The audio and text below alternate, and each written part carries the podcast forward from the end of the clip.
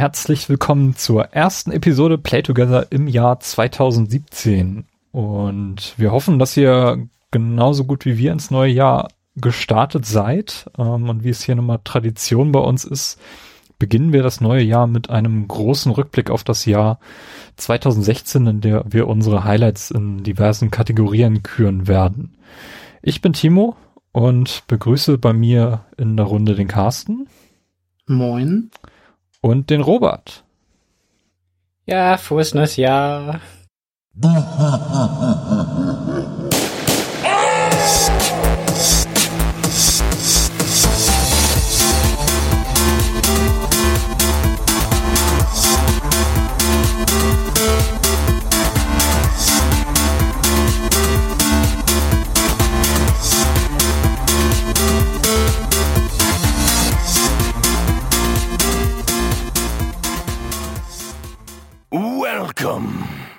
Frohes neues Jahr. Seid ihr, seid ihr denn auch so gut ins Jahr gestartet?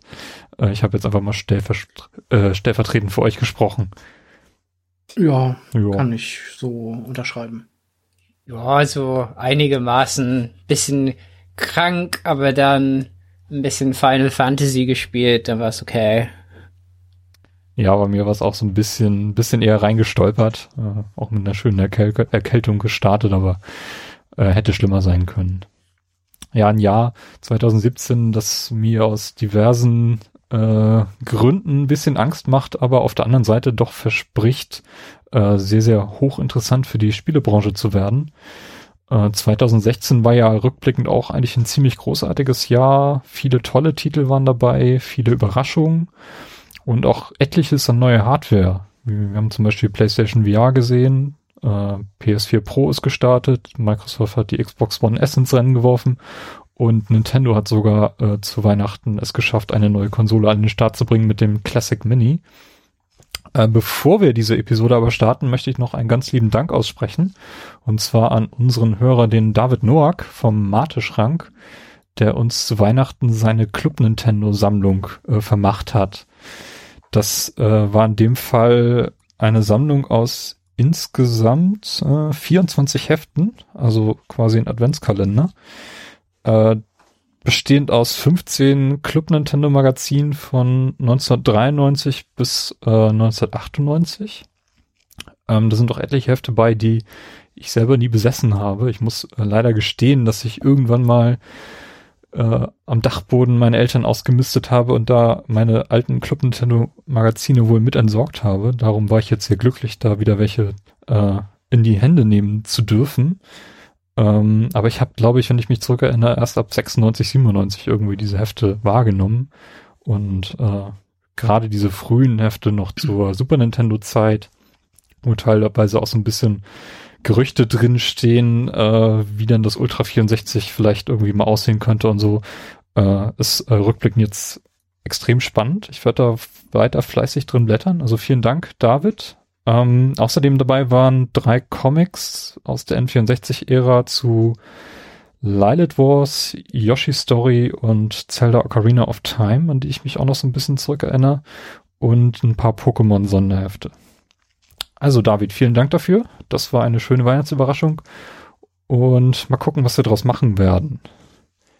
Ja, 2016. 2016 mh, haben wir ja Most Wanted, also wir, wir können ja quasi in jeder, in jedem Jahresrückblick unsere Most Wanted für das kommende Jahr. Und dann macht es aber so ein bisschen Spaß, zurückzublicken, was denn aus unseren Most Wanted geworden ist. Ganz oft ist es ja so, dass sie dann vielleicht noch mal ein bisschen weiter verschoben werden. Das heißt, wir hatten keine Chance, die dann irgendwie anzufassen. Teilweise haben wir einen Blick drauf werfen können auf der Gamescom, wo wir dies, äh, wo wir im letzten Jahr vor Ort waren. Und teilweise haben wir sie auch spielen können. Und ähm, ja, Carsten, wie war das denn bei dir? Was hast du denn in der letzten Episode äh, für deine Most Wanted des Jahres 2016 gekürt gehabt und was ist denn daraus ähm, geworden? ja, ähm, drei Fünftel meiner Most Wanted Spiele wurden auf nächstes Jahr verschoben. Ähm, das wäre nämlich äh, zum einen das neue Zelda, Breath of the Wild, Mass Effect Andromeda und das Kingdom Come Deliverance.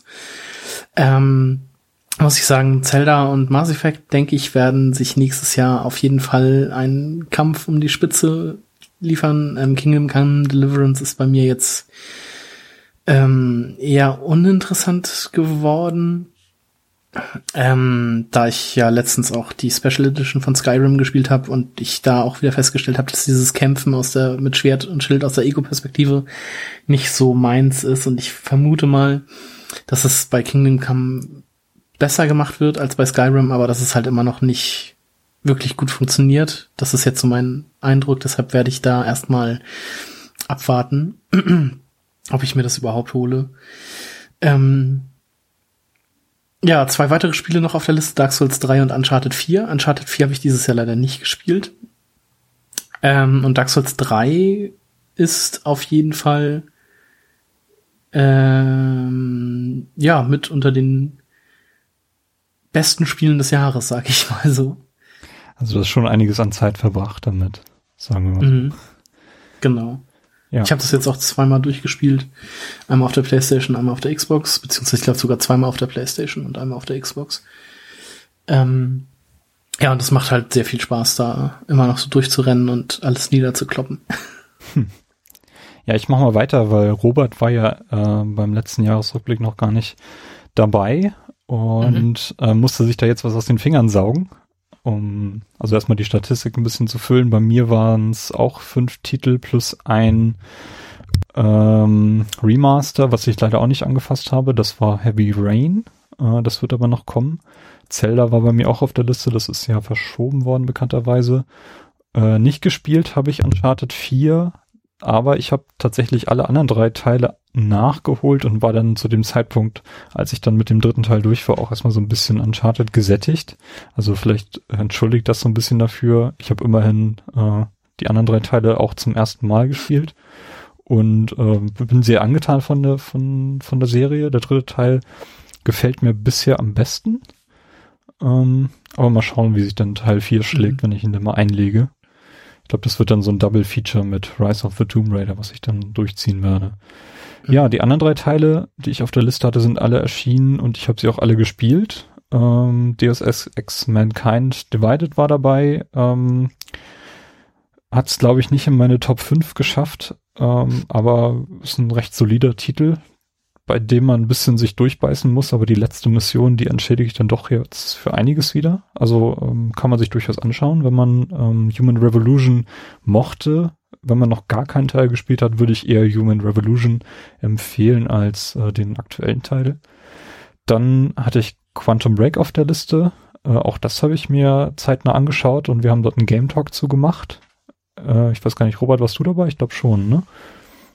Mhm. Ja, genau, haben wir, haben wir, haben wir abgehandelt und das Doom hatte ich damals noch als das möglicherweise bessere Badass-Spiel im Vergleich zu Gears of War 4 angesehen. Ich habe es jetzt erst nach Gears of War 4 gespielt und finde es auch tatsächlich besser als Gears of War 4. Ähm, auch wenn ich mir jetzt nur die, die Solo-Kampagne angeschaut habe, aber die ist ähm, schon sehr, sehr krass, muss ich sagen. Also das hat, ist wirklich so ein Shooter der alten Schule. Ähm, extrem gut umgesetzt, extrem motivierend, ähm, total anders als irgendwie Halo und Gears einfach viel schneller. Man muss ständig in Bewegung sein und kommt dann irgendwie fast schon wie bei Guitar Hero in so einen Flow hinein, wenn man das spielt. Das, das ist einfach ein Erlebnis. Also Doom ist echt sehr, sehr cool geworden, muss ich sagen. Ja, das waren meine Most Wanted. Robert, äh, was hast du dir denn aus den, aus den Fingern gesogen? ja, ich muss, da ich nicht da war, muss ich es auch nicht so in die Länge ziehen, aber ähm, ganz klar hätte ich gesagt, äh, No Man's Sky äh, an erster Stelle, weil da so viel Hype war. Ähm, das Spiel sah so gut aus und dann ähm, hat's gedauert und gedauert und dann äh, wurde das ein Spiel zum Vollpreis und nicht irgendwie ne ähm, einfach so ein digitales Spiel für 20 oder 30 Euro. Ähm, und da wären meine Erwartungen äh, sehr hoch gewesen trotzdem. Und ja, ähm, äh, ich glaube, später sprechen wir nochmal über das Spiel. ich denke ja, schon, ja. In einer anderen Rubrik, ja. Und ja, ja, was daraus geworden ist, hm, Destiny ist klar für ähm, ein, ein zentrales Spiel gewesen, was wo ich immer wieder äh, äh, äh, zurückgekommen bin. Ähm, und da gab es ein Add-on dieses Jahr, ähm, äh, das Erwachen der Eisernen Lords oder so. Äh, ja, genau, so hieß das. Und ähm, ja, einfach weil es mehr Destiny ist. Und das ist für mich das, ja, also es ist immer hohe Qualität grafisch und alles. Und ich möchte die Leistung von Leuten, die sehr hart arbeiten, äh, nie schlecht reden. Weil ich glaube, die Leute bei Bungie, die sind alle sehr talentiert und arbeiten sehr hart. Nichtsdestotrotz muss ich sagen, dass dieses Add-on-Teil super enttäuschend ist. Das Spiel ist in einem unglaublich schlimmen Zustand. Also ich habe äh, sogar ähm, äh, ein Raid nicht gemacht auf äh, im harten Modus immer noch nicht, weil ich mich einfach nicht äh, motivieren kann, äh, meine Rüstung aufzuleveln, weil es einfach zu langweilig ist. Äh, also Destiny hat mich ziemlich vollkommen verloren. Ähm, auf The Division war ich auch sehr gespannt, ähm, weil es einfach wirkte wie so eine Variante, also ne, so, äh, so auch so ein MMO-artiges Ding äh, mit interessanten Elementen. Ähm, und das war auch sehr schön zu spielen bis Level 3, also bis, bis man nicht mehr, äh, sich nicht mehr aufleveln konnte. Und das, der Endgame-Content war dann super, äh, also erstmal nicht spannend gemacht. Äh, Bossgegner waren halt entweder unglaublich äh, schwer äh, zu besiegen. Die brauchen halt Millionen von Kugeln, bis die irgendwie äh, äh, äh, äh, äh, beendet waren, die Bosskämpfe und und äh, und ansonsten war alles andere einfach im Spiel. Und danach wurde das Spiel größtenteils gehackt. Ähm, und äh, die Entwickler haben irgendwann gesagt, okay, wir müssen unsere Termine auch äh, erstmal zurücksetzen und äh, eigentlich das Spiel vollkommen neu erfinden, was im Endgame kommt, passiert. Und wie bei so Spielen oft ist, da bin ich nie wieder äh, zurückgekommen. Also auch äh, etwas enttäuschend, ja. GS4 habe ich auch gespielt, das hätte ich einfach erwartet, aber da hast du auch was zu gesagt. Ja, war ein gutes Gears-Spiel, wir haben ja auch ein bisschen zusammen gespielt. Ja, auf jeden Fall. Ich das war wirklich sehr solide, muss, kann man nicht, kann man ja, nicht anders sagen. Ja, ich glaube, das ist auch ein Spiel, was halt nicht so oft erwähnt wird, ähm, weil es halt ein, ein Jahr war mit ziemlich vielen starken Shootern, also sogar Doom oder so war halt diese Überraschung. Ähm, und und Titanfall und Battlefield und so. Mhm. Aber ja, es, die, das hätte echt nicht unbedingt so sein müssen, äh, GS4. Also die hätten es echt vermasseln können. Ich finde tatsächlich, dass GS4 besser ist als Halo 4 im Vergleich. Also mhm. wenn man sagen würde, was ist der bessere vierte Teil, wenn, wenn andere Leute das übernommen haben. Ich finde, die haben das tatsächlich besser mhm. Ich fand auch bei ähm, Gears 4 gab's halt, also allein, dass Timo und ich das so im, im lokalen Koop durchgespielt haben, war schon mal mhm. äh, ganz cool. Und ähm, da hat's auf jeden Fall einen Pluspunkt und das hatte halt auch sehr geil, also cool inszenierte Momente. Allein diese, dieses, äh, diese Flucht aus diesem Fahrstuhlschacht, aus diesem mhm. riesigen, ganz, also wenn man da rauskommt, ähm, das ist ziemlich geil inszeniert und so. Also das äh, hat mir auch schon viel Spaß gemacht. Und ansonsten auf meiner Liste, also äh, South Park Spiele, also ich mag South Park sehr gerne, wobei ich von der Staffel dieses Jahr sehr enttäuscht war weil die politisch daneben gelegen haben. Äh, die sind wie viele ähm, äh, davon ausgegangen, dass die Hillary einfach gewinnt, die Hillary Clinton. Und haben halt dadurch ein bisschen sehr krass äh, umschreiben müssen von Woche zu Woche. Ähm, aber South Park, The Fra Fractured But Whole, ähm, sollte eigentlich letztes Jahr rauskommen, ist aber verschoben worden. Also mehr, aber dafür habe ich halt äh, das erste South Park Spiel auf PS4 äh, nachgeholt und hatte äh, sehr viel Spaß damit. Mhm. Wobei ähm, die nicht zensierte US-Version zum Beispiel sehr viele Elemente enthält, die äh, ja in Deutschland ein bisschen kontrovers sind. ja. Okay, Dann gibt's noch diese feine Kategorie äh, Spiele aus 2015, die wir noch gerne nachgeholt hätten. Ähm, shame on me. ich hatte dort vier Titel genannt. Ähm, The Witcher 3, gespielt. Xenoblade Chronicles X, Ori and the Blind Forest und Rise of the Tomb Raider und zu meiner Schande muss ich gestehen, dass ich keinen einzigen Titel davon gespielt habe. Äh, generell, das waren ja äh, zwei sehr, sehr riesige Spiele, die ich hier dabei habe. Sowas habe ich in diesem Jahr gar nicht gespielt. Mhm. Also sowas Skyrim-Format hat oder eben auch Witcher-Format, das ähm, ja, dann hat Witcher 3 dieses Jahr. Hat selten eine Chance bei mir. Nee, äh, wir kommen am Ende dazu. ich habe mir vorgenommen, dieses Jahr etwas Großes zu spielen und das ist äh, etwas anderes. Aber Carsten, du hast auch ein paar Titel genannt. ja, bei mir waren das äh, Rise of the Tomb Raider, äh, genauso wie bei dir, dann The Order 1886, Halo 5, den Minecraft Story Mode, warum auch immer. und äh, Mario Tennis und ich habe davon tatsächlich auch nur Rise of the Tomb Raider nachgeholt.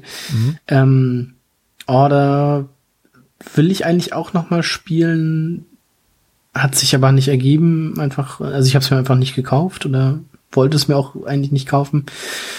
Ähm, ja, Halo 5, ich habe jetzt seit knapp drei Monaten meine Xbox und bin auch da noch nicht zugekommen, will ich auf jeden Fall aber auch noch nachholen. Ähm, Minecraft Story Mode interessiert mich eigentlich überhaupt nicht mehr. Ich weiß auch nicht, wieso das. Ich glaube, ich hatte mir das damals die Episode 1 fürs Tablet gekauft. Vielleicht habe ich äh, das deshalb auf die Liste genommen. Ähm, und ich glaube, Mario Tennis äh, für die Wii U hatte ich auch nur drin, weil ich das im, im Couchkorb sozusagen spielen wollte, so wie, weiß nicht, so ein Abend FIFA oder sowas. Ähm, das hat sich aber auch quasi erledigt, weil ich mir auf der Virtual Console äh, Mario Tennis 64, also ja, das N64-Spiel gekauft habe. Deshalb brauche ich das eigentlich nicht mehr.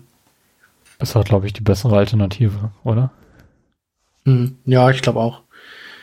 Wenn man auf die grafischen Abzüge, äh, ähm, wenn man damit äh, d'accord ist, dann ist das auf jeden Fall das bessere Spiel. Ja. Okay. Robert, was hast du äh, dir nachhol nachgeholt oder nicht nachgeholt?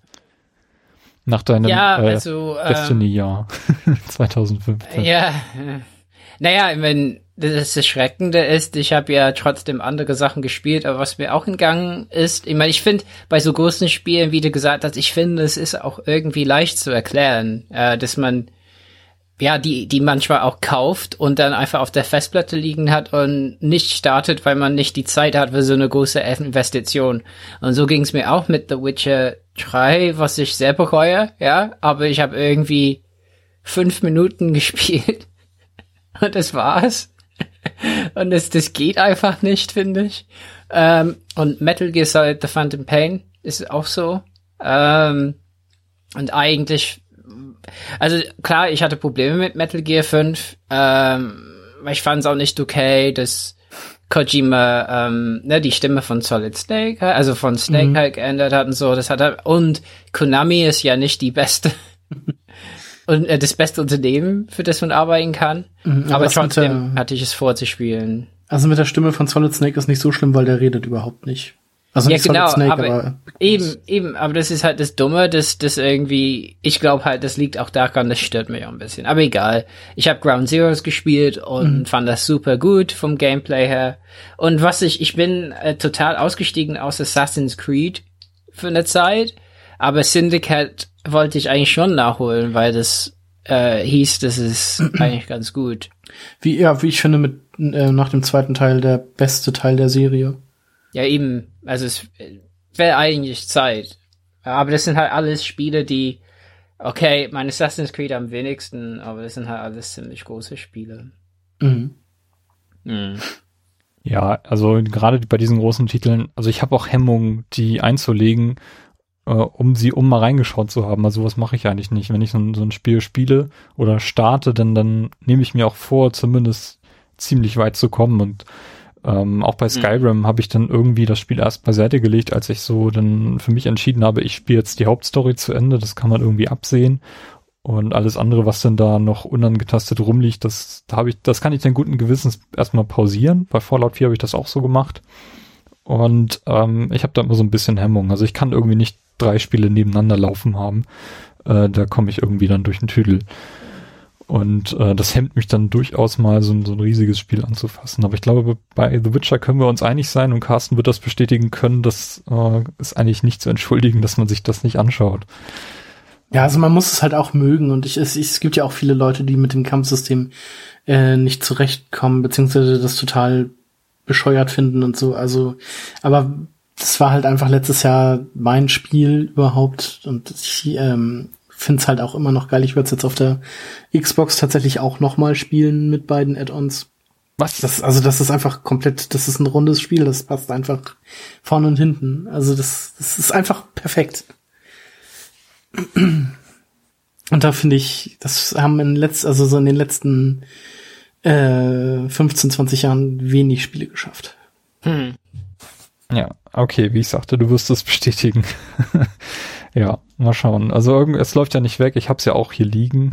Ähm, irgendwann mal für 25 Euro, glaube ich, mitgenommen mhm. auf Disk und äh, werde das vielleicht irgendwann mal einlegen und dann mal starten einfach. Augen zu und durch.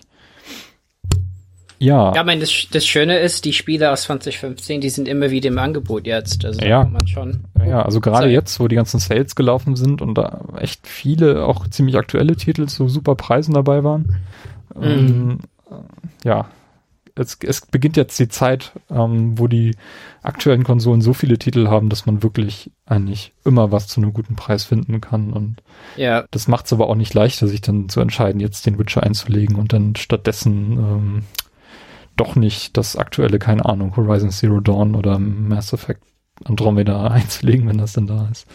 Das beißt sich ja auch. Also 2017 wird in der Hinsicht äh, nicht, nicht besser, sagen wir mal so. Ähm, bisschen Self-Plugging hier. Ähm, unsere Lieblingsepisode Play Together des Jahres 2016. Also wir haben im letzten Jahr 17 Episoden veröffentlicht. Neun reguläre und acht Game Talks. Und die Game Talks ähm, in denen wir uns ja einzelne Spiele vornehmen, über die mal geredet werden sollte und in denen wir dann über alles spoilern können, haben wir vor allem in der ersten Jahreshälfte recht fleißig drin gehabt. Mhm. Und ähm, auch ich fange hier mal einfach mal an. Der Game Talk zu Inside, den wir relativ spontan ins Leben gerufen haben, nachdem das Spiel dann erschienen ist, ist für mich persönlich, glaube ich, die Episode, die ich hier allen wärmstens ans Herz legen würde, wenn ihr das Spiel dann gespielt habt. Ähm, wie gut ich Inside finde, erzähle ich ja später noch, wenn wir zu unserer Top 5 des Jahres 2016 kommen. Ähm, aber ich finde, das war eine sehr, sehr runde und äh, schöne Diskussion, die wir dort auch geführt haben. Insbesondere auch, weil Carsten das Spiel nicht so gut fand mhm. und ähm, auch so ein bisschen äußern konnte, woran das dann lag. Ja. Muss ich halt auch sagen, ich würde jetzt zwischen Limbo und Inside würde ich lieber Limbo nochmal spielen als Inside. Okay. Also, ist denn die Episode auch deine Lieblingsepisode? Nein, meine Lieblingsepisode ist ähm, die vor kurzem erschienene Rare Bad for Day. Ähm, zum einen fand ich die an sich ganz gut und zum anderen war da halt auch das, äh, das, ähm, das drumherum ganz nett, weil wir die ja bei dir aufgenommen haben und vorher mit einem Frühstück und so in Verbindung äh, war. Das, da war das ganze Ambiente sehr, sehr cool. Deshalb äh, fand ich die Episode in der Adventszeit, genau. Ja. Ähm, nee, aber die Episode hat mir auch sehr viel Spaß gemacht. Das war schon ganz nett. Deshalb ja. ist das meine Lieblingsepisode dieses Jahr, letztes Jahr.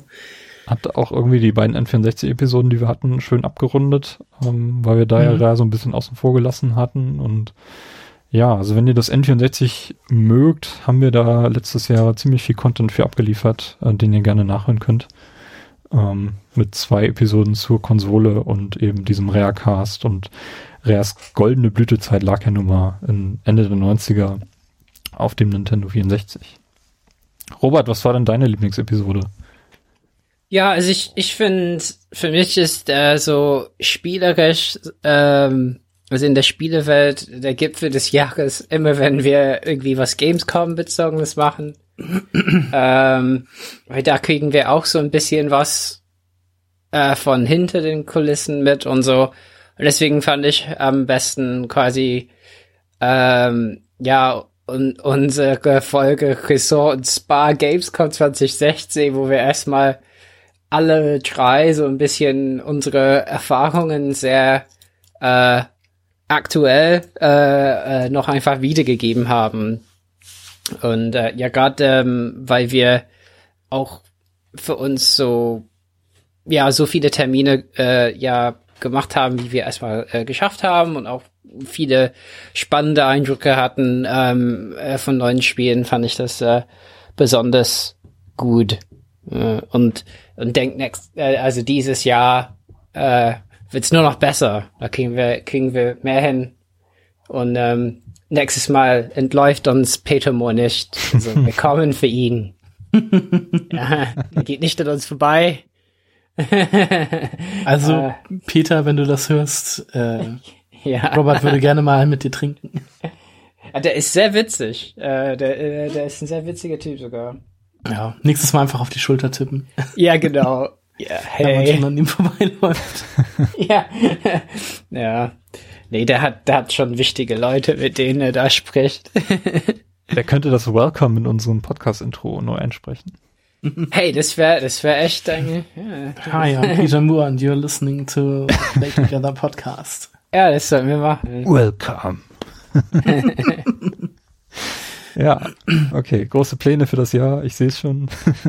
Nein, das war aber wirklich äh, auch eine besondere Episode, weil wir geschlossen als Team tatsächlich vor Ort waren und ähm, erstmals auch so richtig als Presse dort in die heiligen Hallen da dort gehen konnten und das Ganze mal so ein bisschen von, von hinten beobachten. Das, das war auf jeden Fall sehr, sehr spannend in, in diesem im letzten Jahr und äh, ja, wir waren auch ein bisschen überwältigt, glaube ich, und das hört man mhm. vielleicht auch so ein bisschen in dieser Episode raus.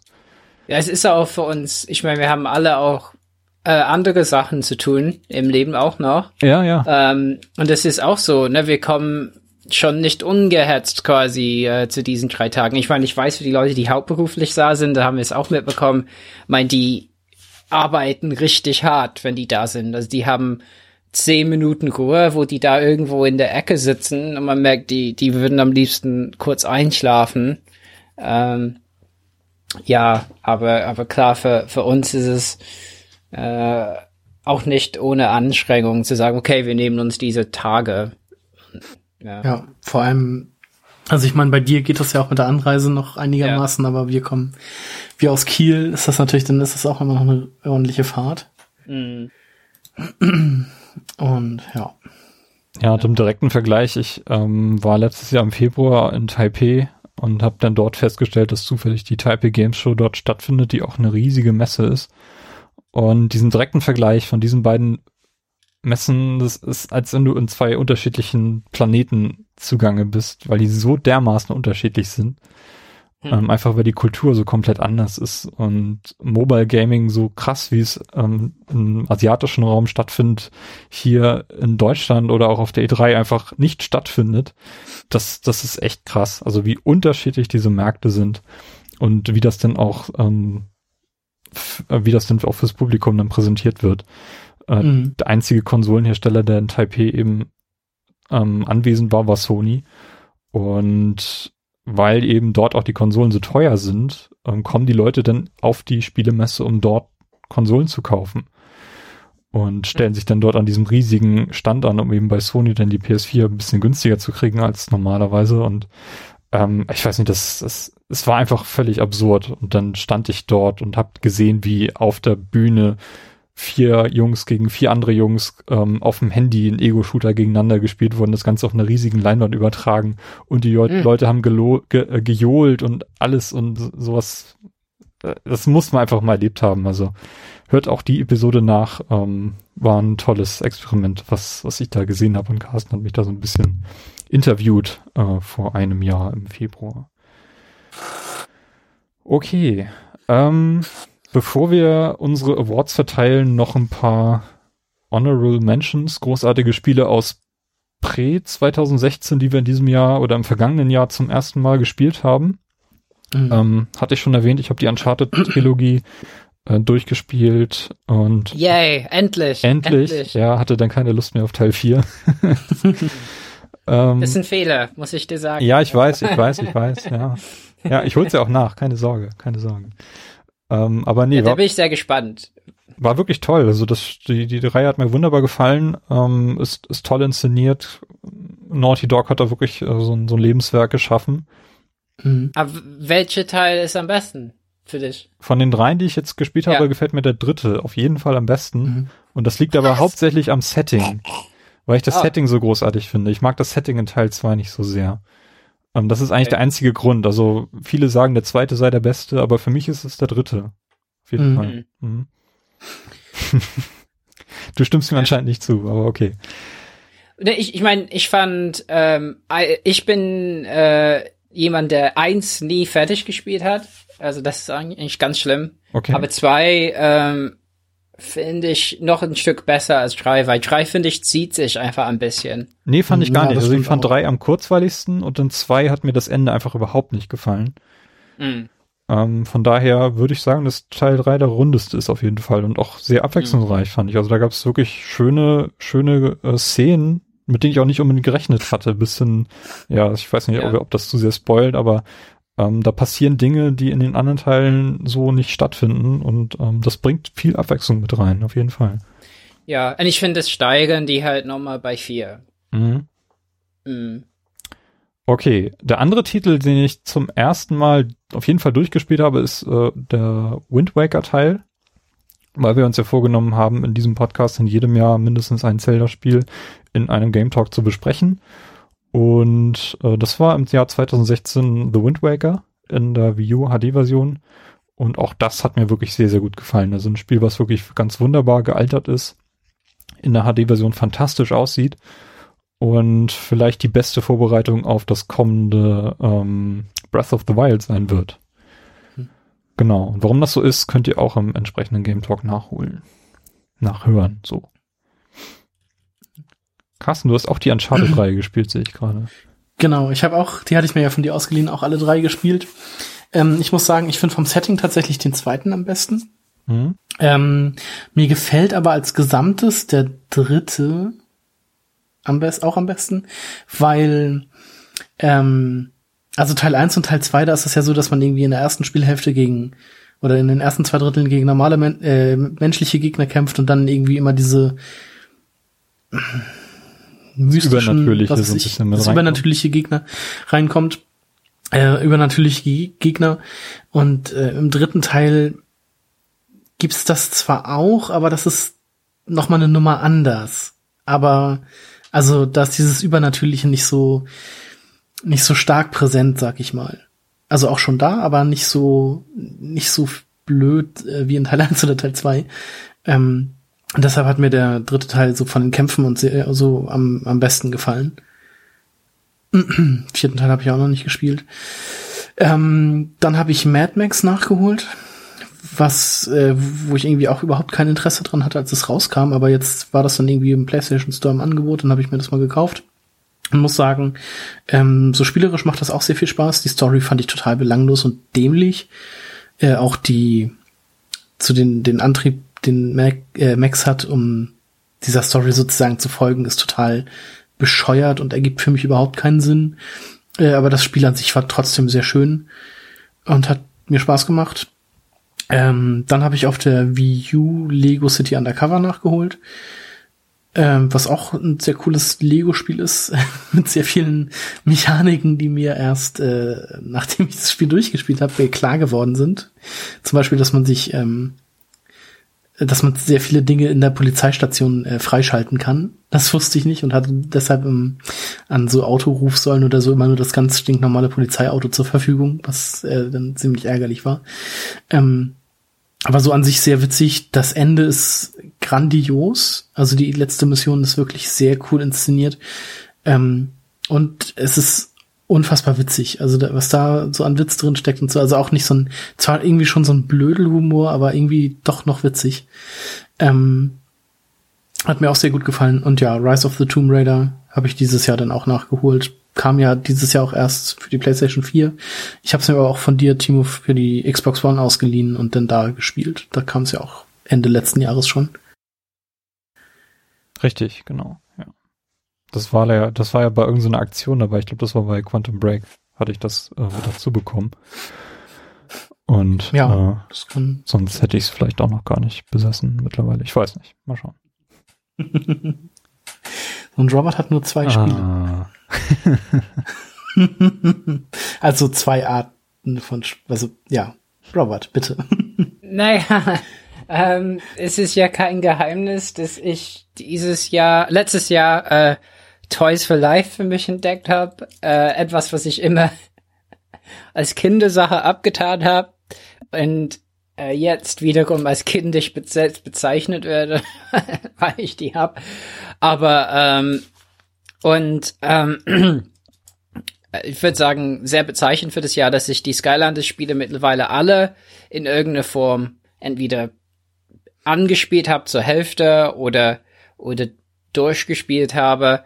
Also das heißt, ich habe angefangen, also äh, angefangen habe ich bei Superchargers, und dann dann habe ich geguckt, was ist sehr beliebt bei der Community und dann hieß es Trap Team, also habe ich Trap Team geholt und dann Swap Force irgendwann und dann irgendwann dachte ich, na gut, dann bleibe ich nur bei den neuen Konsolen, aber irgendwann dachte ich, aber ich will die Ursprünge sehen. Ich will sehen, wo die angefangen haben. Und dann habe ich äh, noch auf der 360 äh, Spyro's Adventure und Giants äh, nachgeholt, weil die alle ja auch vergünstigt waren.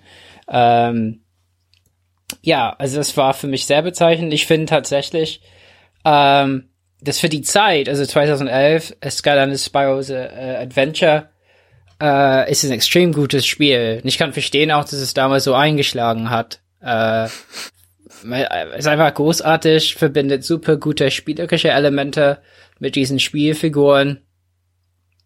Ja, äh, äh, und dabei ist vielleicht der Zwang nicht so groß, so viele kleine Teile zu kaufen, die teuer sind, wie das bei Trap Team der Fall war, wo man so Fallen kaufen musste ähm, und die teilweise auch schwer zu bekommen waren, was viele verärgert hat. Ja, also das habe ich nachgeholt. Äh, noch ein Spiel, äh, was ein bisschen älter war, als ich dachte. Ähm, 2015 kam es raus äh, oder so. Ähm, Glaube ich, ja ähm, war Stories, The Path of Destinies. Und ich habe das halt hinzugefügt, weil es auch äh, im PSN Plus war, mhm. letzten Monat. Ja, jetzt zu spät. Äh, ja, das kam aber, das kam zwei, ähm, im April 2016. Echt? Auf Konsole? Mhm. Oh. Ja. Oh, dann passt es hier nicht. Okay. Ich dachte, das wäre. Nee, mach erzähl aber, ruhig aber erzähl ruhig. Ähm, ich dachte, das wäre älter. Na gut. Ähm, aber äh, das fand ich wirklich super und ich wenn wenn man das äh, der eigenen also wenn Mensch das der eigenen Bibliothek hinzugefügt hat, äh, dann würde ich empfehlen, das auf jeden Fall mal anzuspielen. Man spielt das Spiel durch in so zwei Stunden, zweieinhalb oder so. Aber der Clou dabei ist, dass das eben nicht reicht. Dann hat man eine Variante quasi gespielt und dann ist immer, ist die Aufgabe dann nochmal durchzuspielen und gucken, wie Entscheidungen, die man an Knotenpunkten in der Kampagne trifft, äh, äh, wie man die Geschichte, über die Geschichte was lernen kann. Und das, das, die, mhm. das Gameplay ist halt irgendwie so, ist es wie so, das ist so top-down, so wie Di Diablo oder so. Und man hat so äh, Schwertkampf, äh, also ein Schwa äh, Schwert, also so Schwertkampf äh, mäßig mit äh, ja so verschiedenen ähm, Fähigkeiten noch hinzu, wo man Gegner frier einfrieren kann oder anfackeln kann und so Dinge. Ähm, und es spielt sich auch sehr gut, ähm, aber ich fand es sehr spannend einfach, äh, äh, dass es mehr um Iteration der Kampagne ging und nicht um so einmalig durchspielen. Und tatsächlich habe ich es, glaube ich, mhm. so zehnmal durchgehabt erstmal, ähm, um, um quasi das wirkliche Ende zu sehen. Ich habe ähm, jetzt im November, glaube ich, war das ja im PlayStation oder war das im Dezember im PlayStation Dezember, glaube ich. Dezember. Auf jeden Fall gab's dann dazu auch eine Folge bei Insert 9. Und ich hatte das Spiel auch irgendwie noch so auf dem Zettel, ähm, hab's aber auch nie gespielt. Und dann habe ich mir die Folge von Insert 9 angehört und ähm, mir daraufhin das Spiel runtergeladen und auch selber angefangen. Und bin jetzt glaube ich auch so kurz oder also ich habe es jetzt eine Stunde gespielt mhm. das heißt ich bin nur zur, Häl zur Hälfte des ersten Males sozusagen durch. Ähm, macht aber auch ziemlich also macht Spaß auf jeden Fall. Man spielt ja mit so einem mit so einem ja. Fuchs. Genau das, das ist irgendwie also auch Tiere ne? So ein Hase mhm, genau. und, ja und eine Katze die Gegner sind glaube ich so Raben mhm, genau oder hauptsächlich Raben äh, das ist schon sehr cool ah. gemacht und das werde ich auf jeden Fall auch noch beenden. Mhm. Okay, also haben wir eine kleine Spielempfehlung zwischendurch äh, aus dem Jahr 2016. Ja. Äh, Robert überlegt gerade, ob er das noch in seine Top-Liste mit reinnehmen soll. Hat noch ein bisschen Zeit, die präsentieren wir erst am Ende der Episode. Ähm, hm, hm. Ähm, okay. Dann fangen wir an mit den Tada Play Together Awards des Jahres 2016 und haben da verschiedene Kategorien aufgelistet, die sich teilweise auf Spiele beziehen, teilweise aber auch äh, ein Mhm. bisschen abdriften. Sowas wie bester Film und beste Serienstaffel haben wir damit drin. Ähm, aber wir fangen, glaube ich, wie im letzten Jahr auch an mit dem besten Videospielcharakter aus einem Titel, der im Jahr 2016 erschienen ist. Ähm, Mhm. Ich kann mit euren Charakteren gerade nichts anfangen. Soll ich einfach mal anfangen? Ethan sagt mir jetzt auch mal nichts. Äh, Ja, mach mal. ähm, ich habe das Spielejahr 2016 im letzten Jahr mit Unravel äh, begonnen, wenn ich mich nicht ganz falsch zurückerinnere. Das kam ja relativ, glaube ich, am Anfang des Jahres. Im Februar, glaube ich. Ja, irgendwie so, genau. Und äh, habe Jani als mein Lieblingsvideospielcharakter äh, gepickt. Also das ist quasi diese Garn-Strickfigur, die man dort äh, spielen muss, ähm, die sich immer so ein bisschen, bisschen abwickelt und dann ähm, kann man nur bis zu einem bestimmten Punkt laufen und wenn man bis dorthin nicht irgendwie so ein neues Garnbündel gefunden hat, ähm, kann man eben an dem Punkt nicht weitergehen. Also es ist auch so ein bisschen dann so Rücksetzpunkte, die dann dadurch visualisiert werden. Und ich weiß nicht, diese Figur hat mir einfach ganz wunderbar gefallen. Sie ist ganz toll animiert. Ähm, und hat einfach eine ganz knuffige Geschichte. Also irgendwie habe ich so ein Fable für diese Garnfiguren, wie auch diese, diese Yoshi, Mhm. Jans, heißen die, glaube ich, ne? Ja- Jan Yoshi. Ähm, Also Mhm. Jani ist ein ganz putziger Kerl und ähm, ich fand den einfach so charmant, dass ich ihn hier einfach als meinen Lieblingsvideospielcharakter des Jahres 2016 gepickt habe. Carsten, du hast was hast du? Ähm, ja, ich habe als äh, mein Videospielcharakter, mein Lieblings, äh, ähm, habe ich BT 7274. Ähm, woran würdest du da denken, Timo, wenn du das so siehst? An Was Borderlands. könnte das sein? Aber es ist kein Ja, Borderlands-Titel im nicht letzten Jahr verkehrt. erschienen, oder? Nee. Das ist ähm, tatsächlich der Titan aus Titanfalls 2 Ah, aus, okay. der, Mhm. aus der Kampagne, ähm, der durch seine Art, äh, einfach seine Art, da ein Roboter ist, ist er halt überhaupt nicht äh, dazu imstande, irgendwie so Humor oder Sarkasmus oder sowas zu verstehen, was ihn im Spiel, im Verlauf der Story aber auch unfassbar witzig macht. Wenn denn äh, der Pilot irgendwas Sarkastisches oder Humorvolles oder so sagt, ähm, BT das dann aber nicht versteht und dann aber auf seine eigene Art und Weise halt eine in Anführungsstrichen witzige Antwort darauf gibt und das macht ihn einfach so sympathisch, äh, dass man da auf jeden Fall sehr viel Spaß mit haben konnte. Deshalb ist das ähm, ja mein Lieblingscharakter letzten des letzten Jahres. Ja, sehr coole, coole Wahl. Ich habe das Spiel ja selber nicht gespielt, aber es erinnert so ein bisschen an den Droiden in dem neuen Star Wars Film. Der ja auch irgendwie. Ja, ja genau, so kann man das ziemlich gut vergleichen. Mhm. Robert, wen hast du? Welchen Skylander? Mhm. Oh, das, das, oh Mann, das hätte ich machen müssen. Mm. Noch schnell was ändern. Wenn wir Aber, umdrehen, aber ins das Regal Ding schauen. ist, die Figuren äh, sind schon älter, also keine, äh, keine von denen ist erfunden äh, 2016, ne? Also Noch nichts von den Imaginators? ja, klar, aber die sind alle ziemlich blass, die Senseis. Okay. Die sind, die sind nicht gut entwickelt. Äh, äh, Okay. So Imaginators, da geht's schon um, um die Klassiker Spyro, Chaos, S Super Stealth Elf und so, also Stealth Elf. Nee, ähm, und Eruptor. Also wenn ihr die Serie schaut auf Netflix, die ist ziemlich gut. Äh, Na, ich habe nach der Hälfte der ersten Folge abgebrochen. Ah, Blasphemie, okay. Äh, nee, aber ich finde, es ist 2016 war das Jahr des glaubhaften Roboters. Ähm, und deswegen habe ich Ah. Ethan gewählt. Im Anschluss an BT. Ist das der aus ähm, COD? Ja, Call, Ah, äh, Call of Duty äh, Infinite Warfare. Ähm, Ethan, also heißt irgendwie äh, Enhanced Tactical Humanoid Third Revision und wird, das wird abgekürzt zu Ethan. Und ähnlich wie BT, äh, der, der ist halt äh, ein Roboter äh, mit KI, ab, aber witzig. Also es erinnert mich ein bisschen an Interstellar. Also wenn ihr Interstellar mhm. gesehen habt, da gibt es auch so zwei äh, Soldaten, ja. äh, die Roboter sind, also Computer, also KI oder so. Genau. Äh, Bei denen konnte konnte ja auch der ja, Humorgrad beziehungsweise genau. Sarkasmusgrad irgendwie Prozent angegeben werden. Genau, und eingestellt und so. Und ein bisschen ähnlich ist es bei Ethan. Also ich finde auch die Stimme ist ein bisschen ähnlich, aber ähm, das ist eine tolle Figur im Spiel, spielt eine super wichtige Rolle und vor allen Dingen, das ist eine spannende Dynamik, weil am Anfang so ein, so ein Navy-Typ, der kann den Ethan nicht leiden, ja.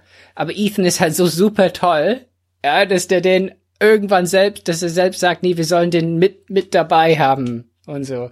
Und, und das ist sehr glaubhaft und äh, eine tolle Figur und die Kampagne ist eh viel besser von der Geschichte her, als man erwartet hat. Also und äh, Ethan äh, spielt dabei eine große Rolle. Ähm, ja.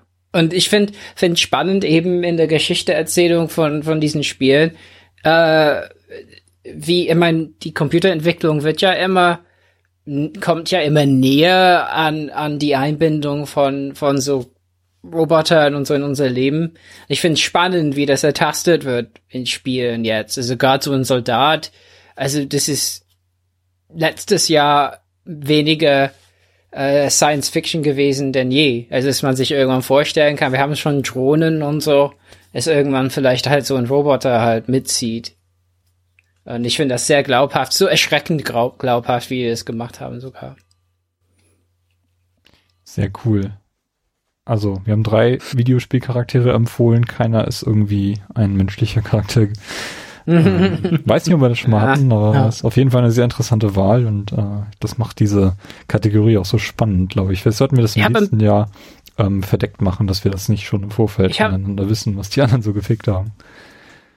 Ich habe ein hm. bisschen so ein schlechtes Gewissen, aber dass ich nicht irgendwie, keine Ahnung, eine sehr starke menschliche Figur. Ich habe kurz überlegt, Lara Croft oder so. Ähm, aber ich fand sie in dem Spiel nicht unbedingt, äh, dass sie sich besonders hervorgehoben hat gegenüber dem ersten Spiel, mhm. Tomb Raider, ne? Und, äh, und deswegen, aber ich bin mir sicher, ich habe meine Trophäen und alles nochmal angeguckt. Ich mein, man könnte ein Argument machen für jemand aus Quantum Break, vielleicht. Mhm. Äh, die Frau aus Quantum Break war ziemlich cool, ne? Diese Figur, ähm, die in der Zeit äh, äh, quasi gereist ist. Äh, äh, ja, ich weiß, wie du meinst, ja. Ja, mhm. also die war ziemlich cool, ne? Aber äh, ja, und auch eine der Hauptfiguren oder so, aber ähm, ja, naja. Ah, Beth irgendwas hieß die, ne? Ja, ich glaube, der Name sagt mir was. Ja. Beth Wilder. Beth, Beth Wilder, richtig. Ja. Ja, ja. Ja, mein, die war halt echt so eine tragische Figur, weil irgendwie wusste sie, äh, oder auf jeden Fall, die hat das Ende des Universums gesehen schon und das hat sie verändert und äh, ja, das ist, das ist eine tolle Figur eigentlich. Und wenn die Quantum Break weiterführen würden, wäre ein Dreh- und Angelpunkt sie gewesen, weil äh, der Haupt, äh, äh, also unsere Spielfigur, der wollte ja zurückkommen, um sie zu retten vor ihrem Schicksal. Aber ja, also ich fand es auch sehr cool, wie sie eingeführt wurde in dem Spiel. Mm. Und wie das dann rückblickend dann irgendwann alles Sinn machte und so. Also es hat äh, Quantum Break schon sehr gut hinbekommen. Mhm. Äh, also nicht nur mit ihr, sondern auch mit ähm, einigen anderen Figuren, die, die dort auftreten. Mhm. Vielleicht nicht ganz bis zum Ende gedacht, äh, aber ja, wäre, wär, glaube ich, auch eine, eine, angemessene Wahl. Nennen wir, nennen wir sie on, Honorable Mention hier im mhm. Charakterbereich. Okay, da kann ich aber gleich mit Quantum Break weitermachen, denn in der Kategorie coolstes Setting mhm ähm, wo, wir, wo wir irgendwie so Level nennen können oder ein ganzes Spiel, was vielleicht auch im Setting äh, basiert. Ich hatte ja auch schon mal eine Rennstrecke aus Mario Kart mit drin. Ähm, dieses Jahr ist es aber eine Szene aus Quantum Break, nämlich der Ground Zero. Äh, also der, der Punkt, äh, wo quasi diese Maschine erfunden und zum ersten Mal eingeschaltet wurde. Und das ist eine Szene, die man betritt und gleichzeitig durch die Zeit reist quasi. Also man, man geht quasi sehr langsam durch einen großen Bereich, wo ein Labor aufgebaut wird und man sieht quasi im Zeitraffer, wie dann das, wie, was dann dort alles stattgefunden hat, während man dort durchgeht. Ist extrem aufwendig, glaube ich, diese Szene äh, zu programmieren gewesen. Extrem coole Idee, weil man das quasi interaktiv dann sich anschauen kann, was denn dort alles passiert. Und wenn man wirklich sehr aufmerksam ist, äh, kann man auch wirklich diese ganze Detailliebe sehen, weil ja eben nicht nur irgendwie sich das, äh, dieser Aufbau dieser Szene laufend verändert, sondern auch da eben diese Person, die das alles aufgebaut hat, ähm, rumwuselt. Und ich fand das extrem beeindruckend, als ich dann dort über diesen Ground Zero gegangen bin. Generell hat Quantum Break sehr, sehr viele coole ähm, Szenen, eben auch durch dieses Zeitfeature. Also ich erinnere nur an dieses Schiff, äh, was mhm. auch sehr, sehr beeindruckend ist, aber dieser Ground Zero, der auch relativ früh im Spiel stattfindet, ähm, wenn man dort zum ersten Mal hinkommt, das ist wirklich atemberaubend. Sowas habe ich noch nie. die Brücke ist, ist wie ja. das Schiff sehr cool. Ne? Ja, genau. Ähm, sowas habe ich noch nie gesehen zuvor und das ist echt eine richtig, richtig tolle Szene. Also schaut euch Quantum Break an, das ist es wert. Mhm. Carsten. Ja, äh, mein coolstes Setting ist äh, Altissia. Das ist eine Stadt in äh, Final Fantasy XV, ähm, die so ein bisschen an Venedig angelegt ist. Also es gibt äh, sehr viel Wasser, sehr viel, also auch so, äh, so einzelne Inseln, die durchs, äh, durch Gondeln äh, vernetzt sind und man äh, fährt mit einem Boot in diese Stadt oder zu dieser Stadt quasi hin. Und der Weg in diese Stadt führt quasi durch ein oder über einen Kanal, der ähm, auf Wasser gebaut wurde, was sehr seltsam ist, aber auch sehr cool aussieht. Ähm, und dann gibt's auch noch so einen Gondelkanal, der auch irgendwie über den Dächern der Stadt liegt. Das sieht ähm, alles sehr schön aus. Es gibt Wasserfälle und so. Also das war schon ziemlich, ziemlich genial, als man da reingefahren kam mit dem, mit dem Boot. Ähm, das sah sehr beeindruckend aus. Auch wenn die Stadt an sich nachher nicht so viel hergegeben hat, wie erhofft. Okay, ja. Aber Final Fantasy ist auch generell ein Eye-Catcher. Ich habe das ja ein bisschen bei dir sehen können. Hm. Bin ein bisschen über die Schulter geschaut. Ja, cool. Auch relativ aktuell das Spiel. Robert, was hast du dir ausgesucht? Ja, ähm, also äh, für mich äh, war es coolstes Setting ähm, die Welt, in der äh, The Witness spielt, weil einmal visuell äh, das eine unglaublich beeindruckende Welt ist, wo die Farben sehr bewusst gewählt sind. Es ist quasi irgendwie, äh, das sind, äh, also man fängt an ähm, in so einem Art Schloss und geht raus und da ist halt Gras und Bäume und das ist irgendwie es ist sehr künstlich gewählt. Also die Farben sind sehr krass teilweise, also nicht wie in der echten Welt, sondern ne, also die, das Gras kann auch rosa sein oder so, ne? Oder äh, gelb, äh, was in der Natur bei uns äh, nicht so vorkommen würde, so viel, so en masse. Oder, ne, also es ist einfach sehr visuell bewusst gewählt, äh, um auch zu signalisieren, dass man in ein anderes Gebiet geht zum Beispiel, dann ändert sich die Farbpalette. Ähm, also einmal visuell sehr beeindruckend, aber andererseits äh, noch viel krasser, weil die Welt, in der das spielt, teilweise das Spiel selbst ist. Also klar, einerseits hat man Puzzle, die dann durch die Welt signalisiert werden, was man zu machen hat, wo man hinlaufen muss, was unglaublich tolles Spieldesign ist. Aber andererseits, ohne es zu spoilern, gibt es Momente in dem Spiel, wo die Welt äh, äh, quasi noch mehr Teil äh, des äh, Puzzles wird.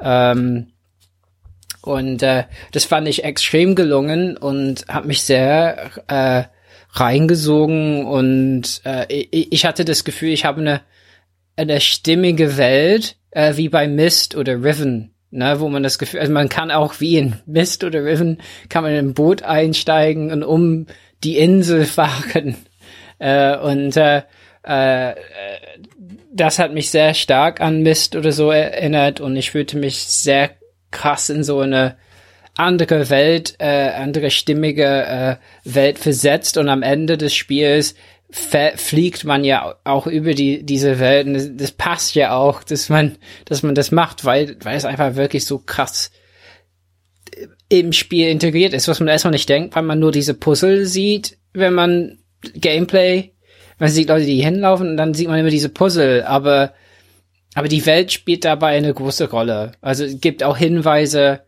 ähm, zum Beispiel, welche Sinne äh, man bei Puzzlen benutzen soll, ohne da zu spoilern so groß, aber äh, ähm, ne, also ob, ob bestimmte Farben vielleicht eine Rolle spielen oder so Dinge und äh, das fand ich unglaublich toll gemacht. Ja, ein Spiel, was ich auch noch vor mir habe, ähm, ist leider in einer Zeit erschienen, wo, wo ich überhaupt keine Zeit hatte, das zu spielen, wo ich auch gar nicht hier im Land war. Und mhm. ähm, hab's ja jetzt aber auch im Weihnachtssale mitgenommen, so als einziges Spiel aus dem, aus dem Xbox Sale. Mhm. Und ähm, glaube ich, wenn ich mit äh, Last Guardian durch bin, werde ich mir das wahrscheinlich als nächstes anschauen. Und ja, ich finde das auch unfassbar hübsch, aber ich bin für die Rätsel einfach zu dumm. also so gerade die späteren, ich denke, da werde ich dann einfach abbrechen, weil ich dann nicht kapiere oder was weiß ich. Also ich habe da so, da habe ich so ein bisschen Angst vor, deshalb habe ich es bisher noch nicht gespielt. Bist du zumindest ehrlich dir selbst gegenüber. Ja. Aber die Spielwelt finde ich auch sehr schön. Und ich glaube, hätte ich es gespielt, wäre das, glaube ich, auch mein, äh, mein Lieblingssetting sozusagen. Okay. Ja, driften wir ein bisschen ab aus der Spielewelt und schauen mal rüber, was dann so an Filmen erschienen ist im vergangenen Jahr. Ähm, und ich muss gestehen, ich glaube, ich war insgesamt bloß vier oder fünf Mal im Kino. Ähm, ein Film hat mir aber extrem gut gefallen. Und mhm. ich meine, wir, wir überlegen, wir haben letztes Jahr einen neuen Quentin Tarantino gehabt, der mir nicht so gut gefallen hat. Nee. Wir hatten, was hatten wir noch? Äh, einen Star Wars Film, der mhm. vielleicht mhm. uns ganz gut gefallen hat. Und ähm, ein Film, der auch so ein bisschen in die Richtung geht, ist Arrival. Und den habe ich mir als besten Film rausgepickt, weil der mich wirklich sehr, sehr fasziniert hat. Also den hatte ich so gar nicht auf dem Radar. Äh, der war für mich sehr überraschend. Ich habe den, hab den überhaupt nicht kommen sehen. Und dann wurde er so ein bisschen durch meine Twitter-Timeline durchgereicht und dann habe ich mich so ein bisschen informiert, habe mir Carsten geschnappt und äh, wir sind in den Film gegangen und mhm. ähm, hat mir wirklich fantastisch gefallen. Also einfach nur diese Idee, sich mal ein der Ankunft von Außerirdischen auf diese Art und Weise zu widmen, eben mhm. eine äh, Linguistin dort hinzuschicken, um versuchen irgendwie mit den Kommunikation aufzunehmen, ähm, habe ich so noch nicht gesehen. Ich weiß nicht, ob es überhaupt sowas in der Richtung mal gegeben hat. Also meistens, wenn irgendwie Außerirdische ankommen, werden sie irgendwie zu Brei geschossen oder andersrum. Und mhm. ähm, ja, das war einfach auch visuell hat das sehr, sehr gut funktioniert. Also diese Idee mit diesem Eiraumschiff, wo dann die Schwerkraft irgendwie um 90 Grad gedreht wird und so. Ähm, ganz, ganz toll. Also schaut euch Arrival an, falls ihr das verpasst habt, ist für mich der Film des Jahres. Auf jeden Fall die Empf Filmempfehlung des Jahres 2016. Mhm. Wäre auch mein Film des Jahres gewesen, wenn es nicht äh, Star Wars gegeben hätte. Ja. Den habe ich mir dann auch wieder in der Mitternachtspreview angesehen. Ähm, ich fand ihn tatsächlich nicht so gut wie Episode 7, aber ich fand ihn trotzdem noch sehr schön und hat mal eine andere Seite abseits der äh, Skywalker beziehungsweise Solos oder so gezeigt, was ganz nett war. Ja, bei mir ist es eher andersrum. Ich fand den sogar besser als Episode 7. Mhm. Ähm, ja gut, aber du magst äh, Episode 7 ja auch nicht so. Ja, ich weiß nicht, Episode 7 funktioniert, funktioniert für mich nicht auf die Art und Weise, wie er existiert. Ähm, ich bräuchte so einen Supportfilm, wie zum Beispiel Rogue One. so eine Art Rogue One für Episode 7, der mir erklärt, äh, wie diese Starkiller Base zustande kommt. Sowas hätte ich gerne. Oder mhm. irgendwie sowas in der Art. Ähm, das wäre super. Also irgendwie so ein Support für Episode 7. Und das kann auch der kommende Film sein. Also die, der Film, der in diesem Jahr ins, ins Kino kommt, Episode 8, kann ja vielleicht auch irgendwie rechtfertigen, warum Episode 7 so ist, wie er ist. Und ähm, die Figuren finde ich auf jeden Fall wesentlich stärker in, in Episode 7. Also Ray zum Beispiel ist eine meiner mhm. Lieblings-Star Wars-Charaktere geworden. Ähm, Episode ja. 7 ist nicht schlecht, also keineswegs, aber ich fand Rogue One ziemlich stark und ähm, ja, hab mhm. den auch sehr gerne geschaut. Äh, Robert, hast du auch einen Science-Fiction-Film mitgebracht? Äh, ist das Science Fiction? Nee, also ähm, mein Arrival fand ich ja auch ganz toll, zumal ich, ähm, zumal ich ähm, das äh, Buch, die Kurzgeschichte ähm, äh, äh, Stories of Your Life oder so gelesen hatte. Ähm, äh, von daher hat der Film mich nicht so überrascht wie die anderen, mit denen ich da war. Ich habe auch geschwiegen. äh, aber ähm, da fand ich sehr gut. Aber tatsächlich für mich, also ich war auch nicht so oft im Kino, bei den aktuellen Preisen ist es ja auch kein Wunder. Ähm, aber super toll fand ich einen Marvel-Film, nämlich Captain America Civil War. Äh, das ist für mich ein Film, wo ich denke, als Jugendlicher oder als Teenager hätte ich nie gedacht, dass es so einen Film geben kann, der so viele Superhelden vereint und das so gut. Ähm, ähm, ich fand Spider-Man richtig, richtig gut umgesetzt in dem Film. Ich finde äh, einfach, wie die alle Figuren realisieren, auch so Civil War ist ja auch nicht das leichteste Thema in den Film zu verpacken. Das fand, mhm. Ich finde, die haben das ganz gut umgesetzt äh, von den Comics. Äh, ähm, und äh, äh, ja, und ich, ich, ich, ich finde, die Effekte sind mittlerweile so gut, man kommentiert die kaum, aber ich meine, man erkennt oft gar nicht mehr, äh, was halt Computer äh, gemacht ist und nicht. Und oh, nee, ich, ich fand es halt super klasse. Da muss ich kurz einhaken. Ich, ich habe den Film nicht gesehen, aber ich habe vor kurzem Batman wie Superman gesehen und da fand ich die Effekte einfach nur grauenhaft schlecht. Aha. Also ich weiß nicht, ob es an meinem Fernseher lag, aber äh, das war teilweise so dermaßen on the nose, dass ich mich gefragt habe, ob, ich, ob das gewollt ist, dass das so schlecht ist. Das Krasse bei dem Film ist, ich habe den im Kino gesehen, da ist es mir nicht aufgefallen, aber dann habe ich das als äh, ja, äh, ich glaube über iTunes gekauft, nicht Blu-ray, also nicht mhm. Aber da fand ich auch, dass, ähm, also gerade Batman oder so, habe ich das Gefühl, manchmal sehe ich, dass er da Computer ist oder so. Äh, mhm. Äh, wie im Kino nicht. Also es fand ich auch ein bisschen auffälliger. Ich muss mir den Film noch angucken. Aber ich habe dafür dieses Jahr den äh, das Civil War Comic gelesen. Mhm. Was ich ähm, ohne diese ganze Vorgeschichte, beziehungsweise was danach kommt, irgendwie recht äh, mäßig fand, muss ich sagen. Also ich habe tatsächlich, ich kann kenne tatsächlich nur jetzt den Civil War Comic und nicht, wie das alles zustande kommt und äh, was danach noch alles so passiert. Deshalb war das ähm, ja so ein bisschen ins kalte Wasser geworfen natürlich, mhm. aber mein, ähm, zum Lesen, ich habe immer für lieber DC gelesen aus dem Grund, weil ich finde halt Marvel-Geschichten fand ich meistens nicht so spannend wie die Sachen, die im DC-Universum ablaufen. Aber die Filme finde ich umgekehrt. Ja, also ich finde die Marvel-Filme, die machen immer was, die machen irgendwas richtig, ja, wobei es vielleicht hinter den Kulissen dadurch Stress gibt. Also zum Beispiel bei Ant-Man ja. gab es ja auch Stress und der erste Regisseur ist gegangen, aber trotzdem mochte ich den Film. Mhm. Ja, ich weiß nicht, ob ich dadurch, ob das unmoralisch ist, den Film zu mögen, dann. Äh. Nö, also ich finde die Marvel-Filme eigentlich auch immer durchweg ganz, ganz gut. Mhm. Ähm, ich mag aber die äh, DC-Fernsehserien, also Arrow und Flash und so. Mhm. Supergirl habe ich jetzt noch nicht gesehen, aber Arrow und Flash gefallen mir schon ziemlich gut. Mhm.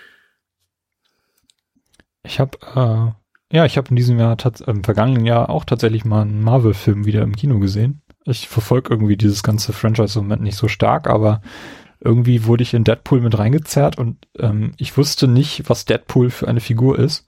Mhm. Und ich habe mich mhm. köstlich amüsiert im Film. Also ich war wirklich sehr, sehr angetan von dem, was dort gezeigt wurde. Das ist wahrscheinlich ja. am besten, wenn man nicht weiß, was kommt. Und dann, ja, dann also ich war wirklich nicht darauf vorbereitet, was dort passiert. ich habe auch ich keinen Trailer gesehen. Auch sehr gut. Ja. ja. Ähm, Aber ja. ich weiß nicht, irgendwie, da, da, ich war in, in, Taiwan und in Taipei war da halt an Hauswände, die 20, 30 Stockwerke hoch waren, rantapeziert und man konnte dem eigentlich nicht entgehen. Und mhm. vielleicht hat mich das so ein bisschen dann auch dazu bewogen, dann mal zu gucken, was das für eine Figur ist. Ja. Hast du den dann auch da drüben gesehen? Oder? Nee, den hatte ich hier gesehen dann im Kino. Okay. Ja. War auch schon wahrscheinlich ein bisschen später, also es war relativ leer in dem Saal, als ich dort war. Okay. Na gut. Ähm, in Sachen Serien ist ja auch äh, letztes Jahr einiges los gewesen. Also es ist ja absoluter Wahnsinn, was im Moment an Serien abgefeuert wird. Und man hat das Gefühl, dass jede Woche eine neue äh, Netflix-Serie startet und ähm, mhm. kaum etwas hat mich dort aber so wirklich begeistert, mit einer Ausnahme, ähm, Stranger Things. Meine Lieblingsserienstaffel ist aber eine, und das ist vielleicht ein bisschen einfach gegriffen, aber die sechste Staffel von Game of Thrones ähm, fand ich vor allem im Vergleich zur fünften Staffel wieder ähm, richtig, richtig gut geschrieben, richtig, es passiert immer wieder was ähm, und der Ausgang auf die kommende Staffel, die, die siebte Staffel, ist jetzt endlich mal äh, freigegeben. Es, es wird richtig, richtig spannend werden in der kommenden äh, Staffel, in den kommenden beiden letzten Staffeln, die da noch äh, ausstehen.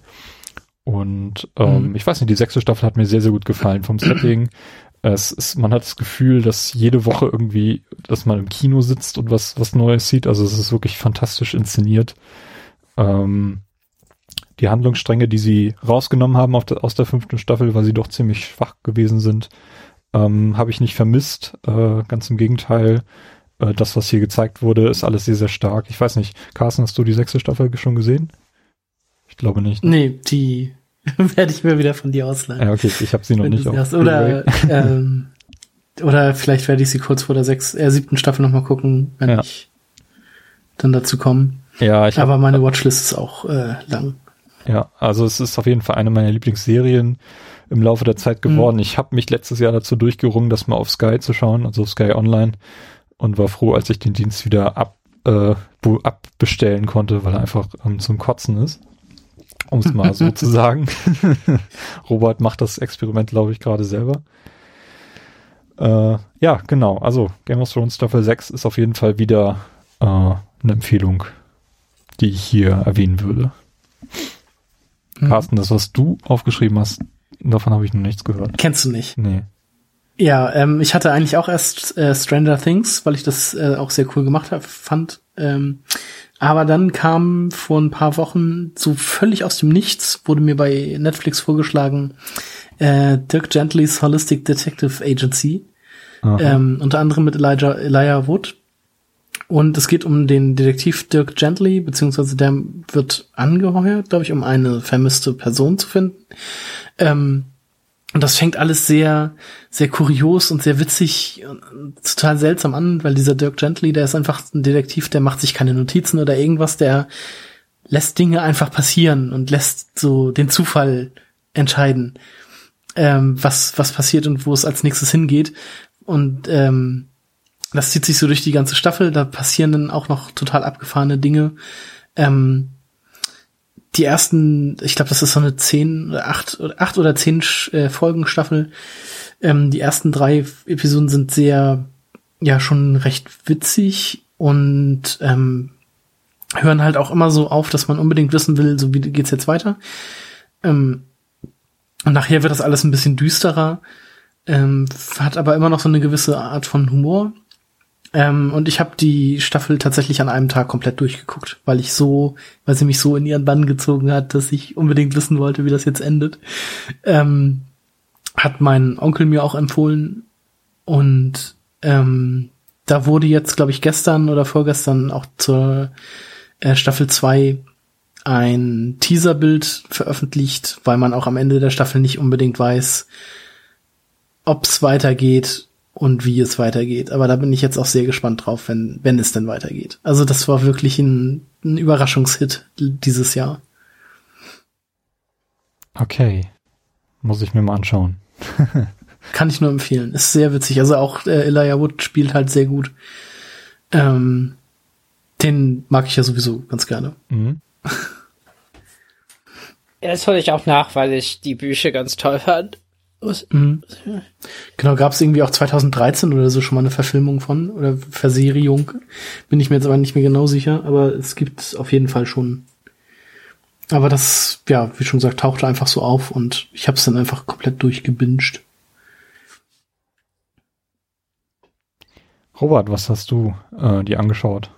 Ja, meine Serie ist 2015 gelaufen. Das ist schon so lange her, ja. Es kann nicht sein, oder? Leftovers, Leftovers Staffel 2. Äh, spreche ich aber nur eine Empfehlung aus. Ich weiß, du fandst das auch ganz toll, oder? Ich bin, ich, es ist unglaublich. Die zweite Staffel ist so gut. Also wirklich so gut. Vielleicht das Beste, was ich seit langem gesehen habe, also Serienstaffelmäßig. Und äh, ja, eignet sich vielleicht nicht so ganz. Aber ich habe Leftovers im letzten Jahr auch nachgeholt, die beiden Staffeln und fiebere der dritten, die jetzt, glaube ich, im April kommen soll, sehr entgegen. Auf jeden Fall.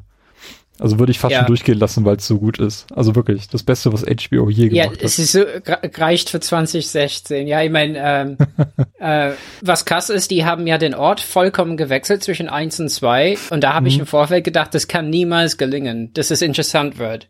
Weil ja. eigentlich war man investiert in den Ort, wo das war, ne? Und das ja. haben die so gut gemacht. Echt alle Achtung an, an die, äh, an die äh, Schreiber, ne, die haben das unglaublich gut gemacht. Aber was sonst sehr gut war 2016 war Mr. Robot Staffel 2. Das kann man ja bei mhm. uns über Amazon gucken. Habe ich jetzt letztens mit der ersten Staffel angefangen. Also hammerhart die Serie und es ist wirklich sehr schwer sich zu bremsen, ne, weil man wissen will, ähm, also ein Grund, weshalb ich so ein bisschen mehr zu Leftovers tendiert habe in meinem Gedächtnis. Also es war super gut, aber Staffel 2, wie auch Staffel 1, die enden immer so, dass man echt ein bisschen aufgewühlt ist. Und wissen wir ja, wie geht's denn weiter? Das muss man einfach ausblenden erstmal, bis die nächste Staffel kommt. Aber ähm, der Hauptdarsteller, den wir ja kennen, vom äh, Until Dawn, na? Ähm, mhm. Remy Malek. Genau. Also aus Mr. Robot. Ja. Genau. Der ist halt, der spielt so gut, wirklich. Also äh, bin sehr gespannt, was er, na, wenn, äh, also ich, ich glaube, der hat echt Potenzial, eine sehr erfolgreiche Karriere zu haben, auch danach. Ähm, man anscheinend war Robbie, Robert Downey Jr. auch am Set und hat sich das angeguckt, wie er spielt. Und ähm, auch Christian Slater ist, ist super als sein Vater. Äh, äh, und äh, ja, also es ist einfach wirklich toll. Hat aber, muss ich warnen, äh, euch zwei und auch Zuhörerinnen, ähm, hat eine der ekligsten Sachen, so körpermäßig, verletzungsmäßig drin, was ich seit langem gesehen hat in einer, hab in einer Folge. So Ein eklig. Ein offener Bruch? Hä? Ein offener Bruch? Nee, schlimmer. Okay. Ja, und so, wenn ich drüber nachdenke, ball ich meine Hand zusammen. Ja, weil, ah, ist so schlimm. Also nur so als, als Warnung, das, die Serie zeigt auch Sachen wie Mord oder so, ne, und einfach ziemlich schonungslos, ne. Ich finde, dadurch hat es teilweise auch eine Wirkung. Ja, weil, ja, also, also mehr Wirkung sonst als als ne als als wenn man Gewalt äh, also es ist schon das sind viele Dimensionen äh, zu, äh, äh, ähm, äh, bei der Serie ne? Also es geht ja nicht ganz klar um äh, also wer ist gut wer ist schlecht? Also es gibt schon so eine Zuordnung aber alle machen irgendwie schlimme Dinge. Ja auch die Leute die man mag. Ähm, ja also schon eine tolle Serie, bin sehr gespannt auf Staffel 3. Und ich glaube, die nehmen sich auch ein bisschen mehr Zeit, bis die zurückkommen. Ähm, ich muss ja, ich muss ein bisschen Kontra geben, weil mir die Staffel, also Mr. Robot hat ja in der ersten Staffel ziemlich krass abgeliefert mhm. und muss, hat jetzt, arbeitet jetzt irgendwie in der zweiten Staffel so ein bisschen das auf, was so die, die Konsequenzen aus dem sind, was in der ersten Staffel passiert ist. Und ich finde, dass nicht alle Handlungsstränge von den Figuren sinnvoll fortgeführt wurden oder irgendwie, ich weiß nicht, sie haben so ein bisschen zu viel Zeit in den einen oder anderen Charakter gesteckt, ohne dass irgendwie was passiert ist. Und ähm, ich war teilweise ein bisschen verwirrt, muss ich ganz ehrlich sagen. Also es, ich hatte irgendwie so den Eindruck, dass die Serie stillsteht in der zweiten Staffel und dass sich das eher so ein bisschen zieht. Ähm, das, das, hat sich gezogen für die ersten ähm, vier, fünf Folgen auf jeden Fall. Ja. Mhm. Also das hat mir irgendwie nicht ja. ganz so gut gefallen, muss ich, muss ich ganz ehrlich sagen. Ähm, mhm. Aber die erste Staffel, die ist absolut top. Also da kann man nichts gegen sagen. Ja, mal gucken, wann es weitergeht. Ähm, und in welche Richtung das dann fortgesetzt wird. Mhm. Ja. Okay, Mr. Robot. Äh, kommen wir zurück zu den Spielen. Und ich sehe hier gerade, äh, dass ich hier weiterhin ein Spiel picke, was es, glaube ich, gar nicht in meine Top 5 geschafft hat, um das mal zu spoilen. Nee, hat's nicht. Ähm, bester Soundtrack ähm, ist bei mir auch Unravel. Und ich glaube einfach nur aus dem Grund, weil das, also der, der, der Soundtrack, der bei Unravel läuft, der ist so dynamisch in das Spiel eingebunden, also wie man das aus vielen anderen Spielen natürlich auch kennt, aber hier passt es einfach so wunderbar. Es gibt einfach so, so ein paar Stellen, wo ich, ähm, die man fünf, sechs Mal hintereinander spielen muss, bis man, bis man das irgendwie gemeistert hat, also wo man schon ein bisschen Geschicklichkeit braucht. Aber das geht halt ultra flüssig. Also du läufst irgendwie von A nach B, stirbst dabei oder fällst irgendwo runter oder keine Ahnung was, du schaffst es halt nicht. Und das Spiel setzt sich instantan zurück und es geht weiter. Aber die Musik stoppt nicht. Die Musik geht konstant weiter. Die macht keine Pause. Die berücksichtigt, dass du in der Zeit irgendwie 15 Mal stirbst. Und ähm, das, das fließt so wunder wunderbar ineinander über, ähm, dass mir das richtig ans Herz gewachsen ist. Und der ist auch ähm, abhängig von den, von den einzelnen Leveln wirklich toll gemacht. Also ich finde, Unravel hat eine ganz wunderbare Soundkulisse und ähm, hat es deswegen bei mir als bester Soundtrack hier in die Liste geschafft. Carsten entscheidet sich gerade laufend um. ja, ähm, ich hatte erst äh, entweder Dark Souls 3 beziehungsweise Final Fantasy 15, also weil ich äh, so bestimmte Musikstücke aus Final Fantasy 15 auch sehr großartig finde, ähm, wo jetzt aber quasi äh, mehr oder weniger so Plagiatvorwürfe laut geworden sind, dass das doch sehr an ähm, Skyrim beziehungsweise Oblivion angelehnte Musik ist, also beziehungsweise irgendwie eins zu eins kopiert. Ähm, deshalb habe ich das nicht genommen, obwohl ich den Soundtrack trotzdem sehr gut finde. Dann hatte ich Dark Souls 3, ähm, wo ich auch vereinzelte Musikstücke gerade bei Bosskämpfen äh, sehr äh, loben möchte, die da, also wo die Bosskämpfe einfach durch die Musik einfach noch mal mehr äh, in den Vordergrund beziehungsweise im Gedächtnis bleiben. Äh, schlussendlich muss ich mich aber dann für äh, den Soundtrack von Witcher 3 Blood and Wine ähm, entscheiden. Also was heißt muss, habe ich mich denn entschieden, ähm, weil es für das Add-on einfach einen komplett neuen Soundtrack gibt und ähm, der auch einfach wieder großartig ist. Also den höre ich auch so gerne nebenbei mal beim Abwaschen oder sonstiges. Ich glaube, du hast also allein mal, äh, vorgespielt. Nee, das das war auf der Fahrt nach Köln haben wir den normalen Witcher 3 Ach so, Soundtrack okay, gehört ja. und Witcher Blood and Wine hat einfach noch mal einen komplett neuen. Mhm. ja. Okay. Und äh, Robert, was hat dir audiotechnisch am besten gefallen?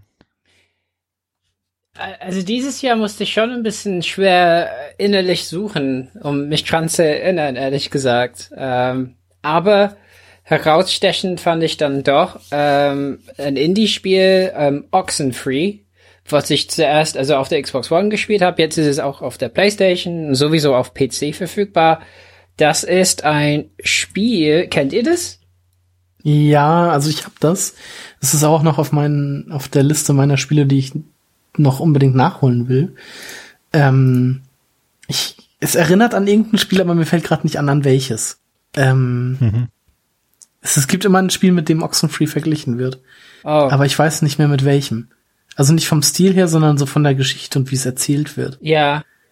Ja. Ähm, äh, immer, immer wenn irgendjemand äh, Oxenfree sagt, dann kommt auch dieser andere Titel, aber ich, ich hab's vergessen. Ich weiß es nicht mehr. Ähm, also das ist von Night School Studio ähm, und die Musik hat gemacht ähm, äh, an, wie heißt der? Der heißt Scientific American, aber äh, so heißt er im echten Leben nicht, sondern und das wird abgekürzt SCNTFC, aber der heißt eigentlich Andrew Roman und er hat auch Musik für viele Spiele gemacht äh, also, äh, die, also zum Beispiel für Sword and Sorcery hat er was gemacht. Ähm, mhm. oh, das ist auch großartig. Galaxy äh, war, äh, war er dabei.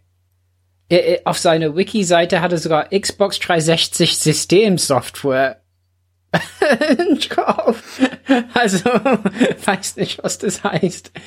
Ähm, aber ähm, er macht unglaublich gute Musik und ähm, diese Musik setzt den Ton vom ersten Moment an ähm, in dem Spiel. Und ähm, das ist auch äh, ähm, das einzige Mal, dass ich im Jahr äh, äh, Musik gekauft habe ähm, für Oxenfree. Und äh, ganz toll ist, ähm, Scientific American hat auf Bandcamp eine Seite, wo man ne, so für einen Mindestpreis äh, äh, Musik kaufen kann und kann sogar alles äh, von ihm kaufen für 18 Dollar oder so. Also finde ich super.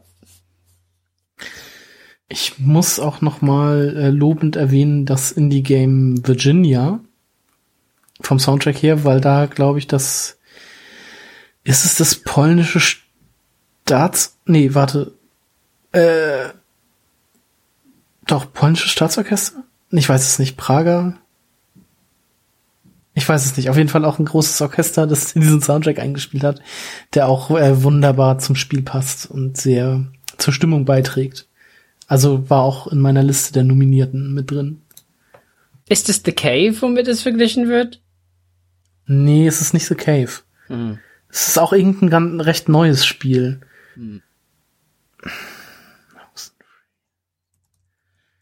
Ich kann das ja mal googeln. Womit wird Oxenfree verglichen? Wir können ja so lange mal ein Copy and Paste von unseren Spielen machen, äh, denn wir haben quasi dieselbe Aufstellung auch im nächsten Award, Best Opening Intro. Äh, ist bei mir auch ja, Unravel geworden. Best Opening Intro bedeutet quasi, ähm, wenn ich das Spiel einlege und zum ersten Mal starte, äh, wie ist so der, der Aufhänger oder wie, wie geht das Spiel los? Wie werde ich dort eingeführt? Äh, wie viel muss mir das Spiel zeigen, ah. damit ich begriffen hat, worum es geht? Das meinen wir damit oder von mir aus auch das beste Intro, je nachdem. Kommt aufs Spiel drauf an und bei mir ist es eben auch Unravel. Also der Aufhänger von Unravel ist ja quasi, äh, dass es da diese alte Oma gibt, die seit Jahrzehnten möglicherweise in diesem Haus wohnt und ähm, alles so ein bisschen traurig wird, wirkt. Denn sie hat irgendwie ihr Leben gelebt und ihre Erinnerungen sind in Fotos fest, festgehalten, die auch schon ausgeblichen sind. Und die Aufgabe von Jani ist es jetzt quasi, also ähm, den sie vermutlich auch gestrickt hat, äh, da wieder Leben reinzubringen. Das heißt, diese ähm, Bilder wieder in, in Farbe zu hüllen. Das heißt, diese Bilder, die an der Wand hängen, ähm, sind quasi die Eingänge in die Levelwelten, so wie bei Super Mario möglicherweise auch, Super Mario 64. Man springt, man, man geht halt zu diesem Bilderrahmen hin, spielt ihn und am Ende äh, sammelt man quasi dann die Eindrücke, die man dort in diesem Level erlebt hat. Also sind dann irgendwelche Szenen aus ihrer Vergangenheit ähm, in so einem Album, in so einem Fotoalbum und bringt dann quasi wieder Farbe in ihr Leben. Und ich finde diesen, fand diesen Aufhänger so putzig, dass ich äh, mich dazu entschieden habe, auch an Revel in dieser Geschichte als Best Opening Intro äh, zu erwähnen. Mhm. So, und ich sagte Copy-Paste, das heißt, Carsten, warum ist Ja, ich habe dann jetzt auch äh, Witcher 3 Blood and Wine. Der Aufhänger ähm, von dem Add-on so toll. also, das eine ist, Opening ist es nicht ganz, aber sobald man das Add-on startet, beziehungsweise das Spiel startet, wenn man das Add-on installiert hat, ähm, den Titelbildschirm, wenn Gerald quasi vor seinem Lagerfeuer sitzt und rastet, ähm, im Hintergrund, also einfach wirklich der Titelbildschirm und dann kommt das ähm, Blood and Wine Theme, was sehr cool ist, wo das halt einfach mit einer Frau beginnt, die singt. Ähm, und immer wenn ich das höre, kriege ich schon wieder Gänsehaut, was echt, echt krass ist. Ähm, und dann das Intro des, äh, des Add-ons sozusagen ist dann, äh, wenn man mit den zwei äh, Soldaten aus Toussaint in quasi Toussaint einreitet, was äh, dann ja diese äh, Toskana-Welt ist, sag ich mal, so die, das sehr an die Toskana bzw. Südfrankreich erinnert mit Weinbergen und so wenn man zum ersten Mal denn da ankommt, das ähm, ist auch ein sehr schönes, schönes Bild. Und deshalb fand ich das sehr erinnerungswürdig und bemerkenswert. Jo, ja. okay. Und äh, wie sieht's bei Oxenfree aus, Robert? Habt ihr herausgefunden, mit wem man, mit was man das Spiel vergleichen kann? Ja, äh, wahrscheinlich Life is Strange. Ich glaube, es ist Life is Strange, aber ich bin mir immer noch nicht hundertprozentig sicher, aber das kommt schon sehr gut hin. Okay.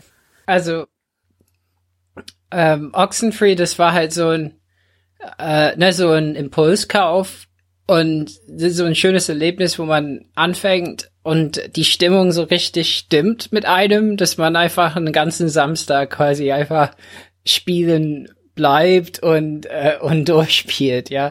Und ich glaube, es liegt auch daran, dass der Anfang äh, so gelungen ist. Also das fängt damit an, dass man steuert halt das ganze Spiel eine Figur namens Alex, so eine äh, junge Frau. Und äh, äh, das Spiel baut, ist halt so auf der 2,5D-Perspektive und hat so eine äh, Konversation, so ein Konversationssystem, dass verschiedene Blasen immer über den Kopf einer Person erscheinen und man dann mit den Knöpfen äh, des jeweiligen Controllers dann sich entscheiden muss, was man sagen will oder auch nichts sagt. Ähm, und äh, das wird, da wird man eingeführt äh, am Anfang und es beginnt nämlich auf einem Schiff. Äh, ist bisschen so Nebel, man, man ist mit zwei Freunden, äh, denkt man, und äh, das Schiff fährt auf, äh, also auf eine Insel zu und ähm, äh, und es soll irgendwie der Beginn eines netten Abends sein. Und äh, die Musik ist da so immer punktuell dabei mit so äh, so ein bisschen äh, kurze Einblenden und und aber nicht überwältigend. Also setzt setzt die Stimmung äh, äh, gerade so richtig ähm, und und dann, wenn man mit dem Schiff dann ankommt und dann äh, äh, zum Strand läuft, ähm, äh, äh, erfährt man so viel über die Beziehungen schon äh, der Figuren im Spiel durch diese Dialoge. Ähm, ist einfach großartig gemacht. Und ich, ich glaube, jeder, der dieses Spiel beginnt, äh, äh, wird da wahrscheinlich irgendwie äh, äh, gefesselt werden, ja. Mhm. Äh, also fand, fand ich großartig. Cool. Also ich werde es auf jeden Fall auch noch spielen. Ich habe es bei Steam sogar schon installiert. ja, irgendwie äh, habe ich auch gerade Interesse an dem Spiel so ein bisschen bekommen. Oxenfree. Okay, Best Opening Intro. Ähm, wie auch eingangs schon erwähnt, ist im vergangenen Jahr auch eine ganze Menge neuer Hardware erschienen, die wir auch teilweise gar nicht auf dem Schirm hatten äh, oder vielerlei äh, bisschen schon durchgesickert war bei dem einen oder anderen Gerät.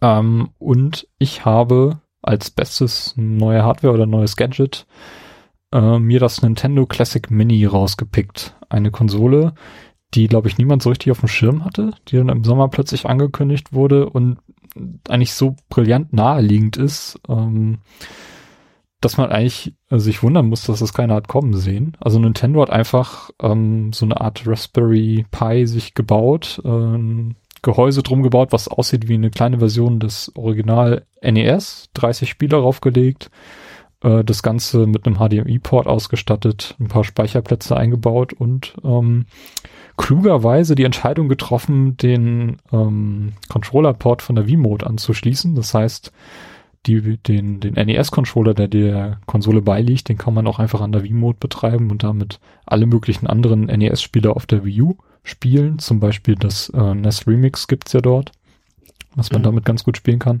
Also aus vielerlei Perspektiven eine tolle Entscheidung. Ich glaube, die Spieleauswahl, die dort getroffen wurde, ist auch ganz solide. Äh, da gibt's nicht viel, was man dort irgendwie missen würde.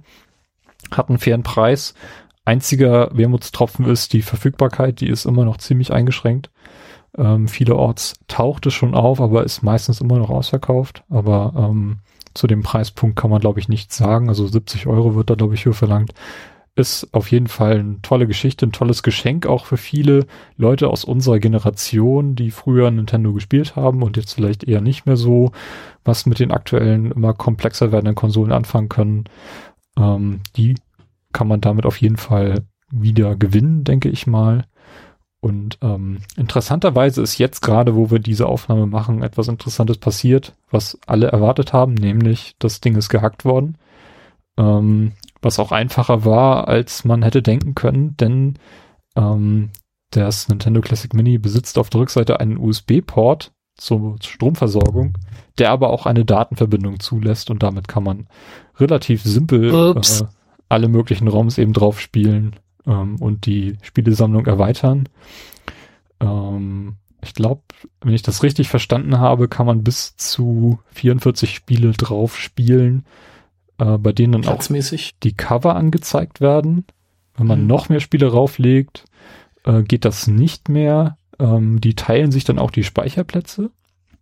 Und wenn man, man kann bis zu 100 Spiele drauf spielen, äh, so dass immer noch jedes Spiel einen Speicherpunkt hat. Äh, standardmäßig sind es pro Spiel vier. Ich denke mal, da wird noch einiges passieren. Also es ist jetzt relativ frisch. Ich glaube irgendwie, ähm, denke ich mal, dass, dass sich da einige Leute noch austoben werden, aber das ist auf jeden Fall ein schöner Anfang und ähm, Nintendo kann da ja auch nicht viel machen. Das äh, Ding ist offline ein bisschen Angst äußern einige Leute jetzt, dass äh, Nintendo die nächste Charge rauszögern wird, um diese Lücke zu schließen, aber ich glaube eher nicht. Glaube nicht, dass das irgendwie interessant oder relevant wäre. Ich denke eher, dass das den Verkauf noch äh, weiter fördern wird und Nintendo da eigentlich keine, keinerlei Einbußen hat von den Leuten, Würde mich machen. tatsächlich auch nicht stören, nee. wenn das, wenn Nintendo was dagegen unternimmt, weil ich würde mir da halt nichts die Neues verdienen sich da immer noch eine goldene Nase dran, auf jeden Fall. Mhm. Und sie haben andere Sorgen im Moment. Ähm, demnächst steht ja ein wichtiger Konsolenlaunch an. In zwei Monaten. Genau.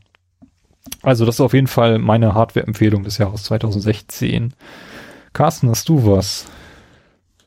Ja, äh, da ich mir eine Xbox One S gekauft habe und mit dem Gerät auch sehr zufrieden bin, äh, ist mein eine mein Best New Hardware quasi dann die Xbox One S.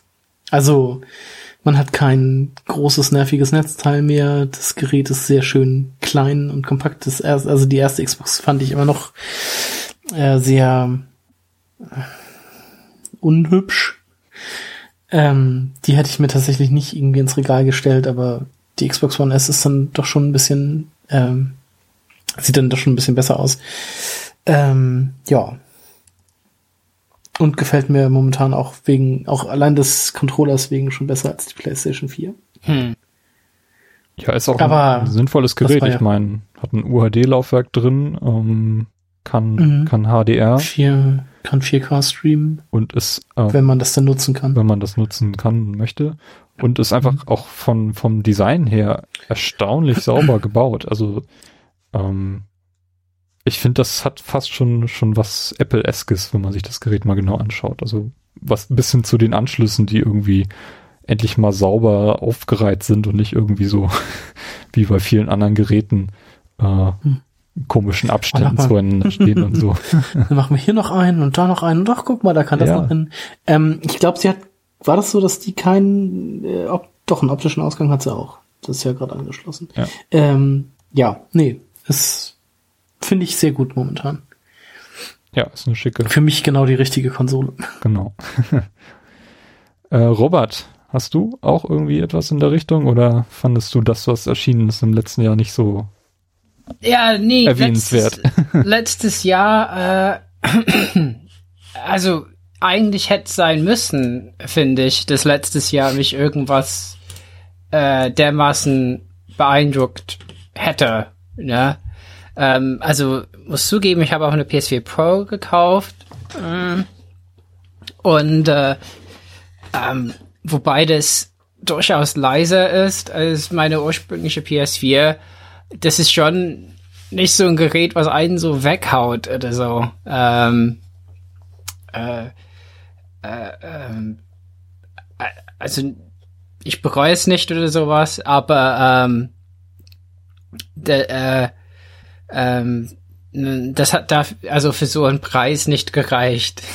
Hm. Äh, ja, und ansonsten, nee, also ich meine, das, es gäbe ja viele Kandidaten dafür, zum Beispiel PSVR ist ja rausgekommen und das ist auch, das hat mich auch nicht, also keine von uns hat das, was eigentlich ein bisschen schlimm ist. Ähm, aber, also von, von der gesamten, es ist ja fast alles erschienen im letzten Jahr, was VR angeht, ne? HTC Vive kam doch ja. auch was letztes Jahr und ja, also ähm, die fertigen Version, genau. Oculus, ähm, Oculus auch und halt PSVR. Ich habe auch überlegt, PSVR zu sagen, aber ich finde es technisch schon ziemlich cool zum Teil. Nur ich finde halt das Tracking da halt schon nicht so gut gelöst mit alter Technologie. Äh, und tatsächlich hat es da Leute gegeben, die ernsthafte Probleme damit hatten. Also ich weiß, der reine Schauder, ne, der mhm. äh, findet das super. Hab den auch gesehen, wie er das spielt oder so und scheint nie Probleme zu haben. Aber bei Giant Bomb oder so habe ich geguckt und den, den Leuten wurde richtig schlecht, weil das Tracking immer ein bisschen unscharf war und das Bild ist halt immer so am wackeln, wackeln gewesen, ne? Was irgendwann halt ganz schlimm sein kann. Also von daher, also ich finde technisch schon krass, was VR macht gerade, aber ähm, äh, wahrscheinlich müsste man PSVR einen Preis geben, weil es halt schon eine, also eine sehr gelungene Lösung ist, aber ja. Ich vermute, dass es irgendwann PSVR Pro gibt.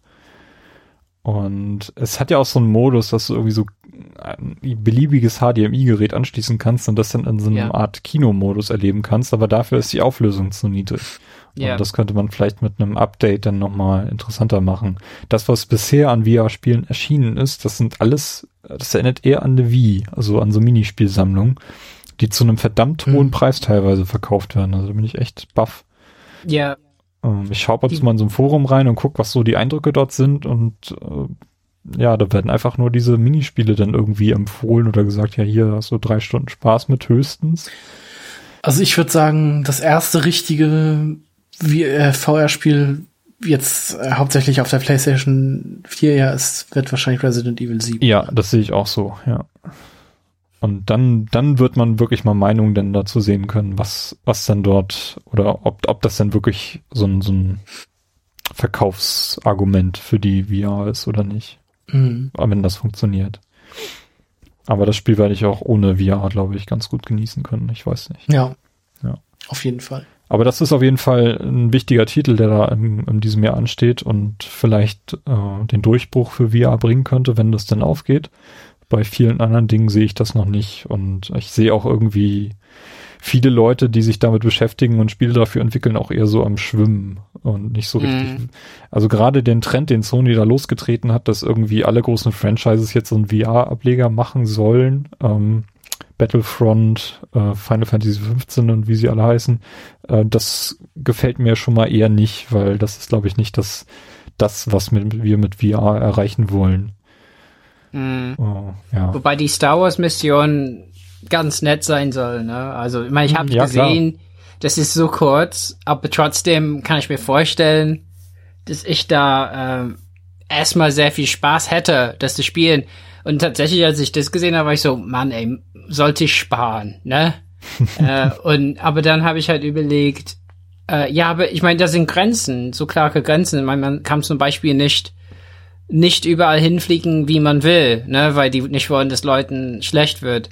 Und das wäre das Erste, was ich mache, dass ich da versuche, irgendwie so viele Loopings zu machen, dass mir schlecht wird, weil ich wissen will, wie es ist, ein Pilot zu sein. Ja, und nicht eben nur so ganz langsam in der Kurve äh, fliege. Aber das ist halt ein bisschen, ähm, ja, und wie gesagt, also als ich da Robinson äh, gespielt habe auf der Gamescom, habe ich schon erkannt, dass es da fürs Gehirn teilweise Dinge gibt, die nicht gut gehen. Zum Beispiel wie in Robinson sich normal bewegen durch eine Umgebung, also nicht teleportieren, was viele Spiele machen, aus eben diesem Grund, sondern sich normal bewegen mit dem linken und rechten Stick ist sehr schwierig. Da wird mhm. einem irgendwie sofort komisch im Kopf. So, ich konnte es überwinden, aber ich habe schon erkannt, eine Stunde davon maximal. Und dann, dann wäre einem bestimmt für den Rest des Tages schlecht und sowas kann man nicht einfach riskieren, wenn man irgendwie einen vollen Tag hat, dass man einfach dann irgendwie außer Gefecht ist, weil man VR gespielt hat oder so. ja. Tja, aber an sich, ich meine, man, ich, es gut, das zu sagen, weil man darf nicht unterschätzen, dass die da schon eine sehr schwierige technische Geschichte am Lösen sind. Also die, die, die Screens da einbauen und Tracking und so. Ähm, ist schon krass, was es so gibt, ja. Mhm. Ja, also ich verfolge das natürlich auch so ein bisschen, aber es ist für mich alles, sind das so starke Kompromisse, die dort präsentiert werden, dass es irgendwie noch nicht die Lösung ist. Ähm, ich weiß nicht, Carsten, wir haben bei Benny in diesem Jahr die E3 verfolgt und er hat halt die HTC Vive und diese ganzen Sensoren in seinem Zimmer verteilt gehabt. Hm. Das ist für Voll mich auch nicht ja. die, Lösung für ein vernünftiges Ach, ich, Also ich finde die, ich finde die Vive von allen Geräten eigentlich schon mit am besten. Und also die ganzen Sensoren in Anführungsstrichen sind ja nur zwei. Ja, ich weiß nicht, aber das, das ist für mhm. mich irgendwie nicht so der, der the way to go. Ich weiß nicht. Also ich finde die Vive bisher auch mit, also die gut, die Oculus hat ja jetzt auch diese komischen äh, Move-Controller, sag ich mal, so eine, also so eine Wireless-Controller. Äh, was habe ich gesagt? Oculus. Äh, aber ich finde so von allem die Vive schon noch irgendwie am coolsten gemacht. Hm. Deshalb, ja, also mich, ich finde das mit diesen Sensoren halt auch nicht blöd. Das ähm, sorgt ja noch mal für ein besseres Erlebnis, sag ich also mal. Also besser halt als, so als Kamera mit Licht ist es, aber ja. Genau, weil du dann ja auch noch so ein, so ein Wireframe hast, wenn du irgendwie dich den Wänden näherst. Also hast du bei der Vive dadurch halt einfach ähm, die Möglichkeit auch noch festzustellen, wann du gegen eine Wand rennst oder wie auch immer. Mm, mm. Ja. Ja, also es sind halt wirklich viele Schwierigkeiten, die, die dort gelöst werden müssen. Ja, es wird ja jetzt auch momentan an der äh, Wireless-Variante gearbeitet. Und auch für die Vive gibt's ja irgendwie schon so einen Rucksack, wo du dann die ganzen Kabel drin anschließen kannst. Oder so einen tragbaren PC. was sehr absurd ist. Ähm, aber es wird gerade an, an Wireless-Varianten dieser Brillen gearbeitet. Also, aber bis sich das alles so durchsetzt, bis das zu einem erschwinglichen Preis zu haben ist und so, ähm, das wird dauern. Das wird nicht nächstes Jahr oder dieses Jahr passieren, das wird noch ein paar Jährchen dauern. Und dann muss man natürlich auch noch warten, ob sich das überhaupt durchsetzt oder halt nicht. Ob es profitabel ist. Ich meine, irgendwer will ja, irgendwann Geld verdienen, sonst geht das Ganze nicht auf. Ja. ja. Und dann kommt das 2030 nochmal wieder mit nochmal VR. ja, nachdem die Welt sich vorher einmal selbst zerstört hat und alle wieder bei Null anfangen. Ja, und an dieser Stelle breche ich den Podcast einmal ab, denn unsere Aufnahme ging noch ungefähr zwei Stunden weiter, aber das hört ihr dann in unserer nächsten Episode der Nummer 46. Unter anderem natürlich mit unseren Top 5 Spielen des Jahres 2016, unseren Most Wanted. Aber es gibt auch noch ein paar kleinere Awards, die wir vergeben wollen und diskutieren ein bisschen über die besten und auch schlimmsten Trends des Jahres, unsere Enttäuschungen, aber auch un über unsere Magic Moments, die wir in einigen Spielen des Jahres 2016 erlebt haben. Genau, wenn ihr mehr zu uns, über uns erfahren wollt, schaut doch mal auf unserer Webseite vorbei, playtogether-podcast.de, wo ihr auch einen netten Kommentar hinterlassen könnt und uns vielleicht eure Spiele des Jahres 2016 mitteilen könnt, wenn ihr möchtet. Ähm, schaut doch auf iTunes vorbei, dort könnt ihr uns eine Bewertung nahelassen, das hilft uns, dass wir dort ein bisschen sichtbarer werden. Und äh, auf Twitter findet ihr uns unter anderem bei äh, pt-podcast. Jo, das war's von mir. Ich wünsche euch an dieser Stelle ein frohes Zocken und weiter geht's, wie gesagt, beim nächsten Mal. Tschüss.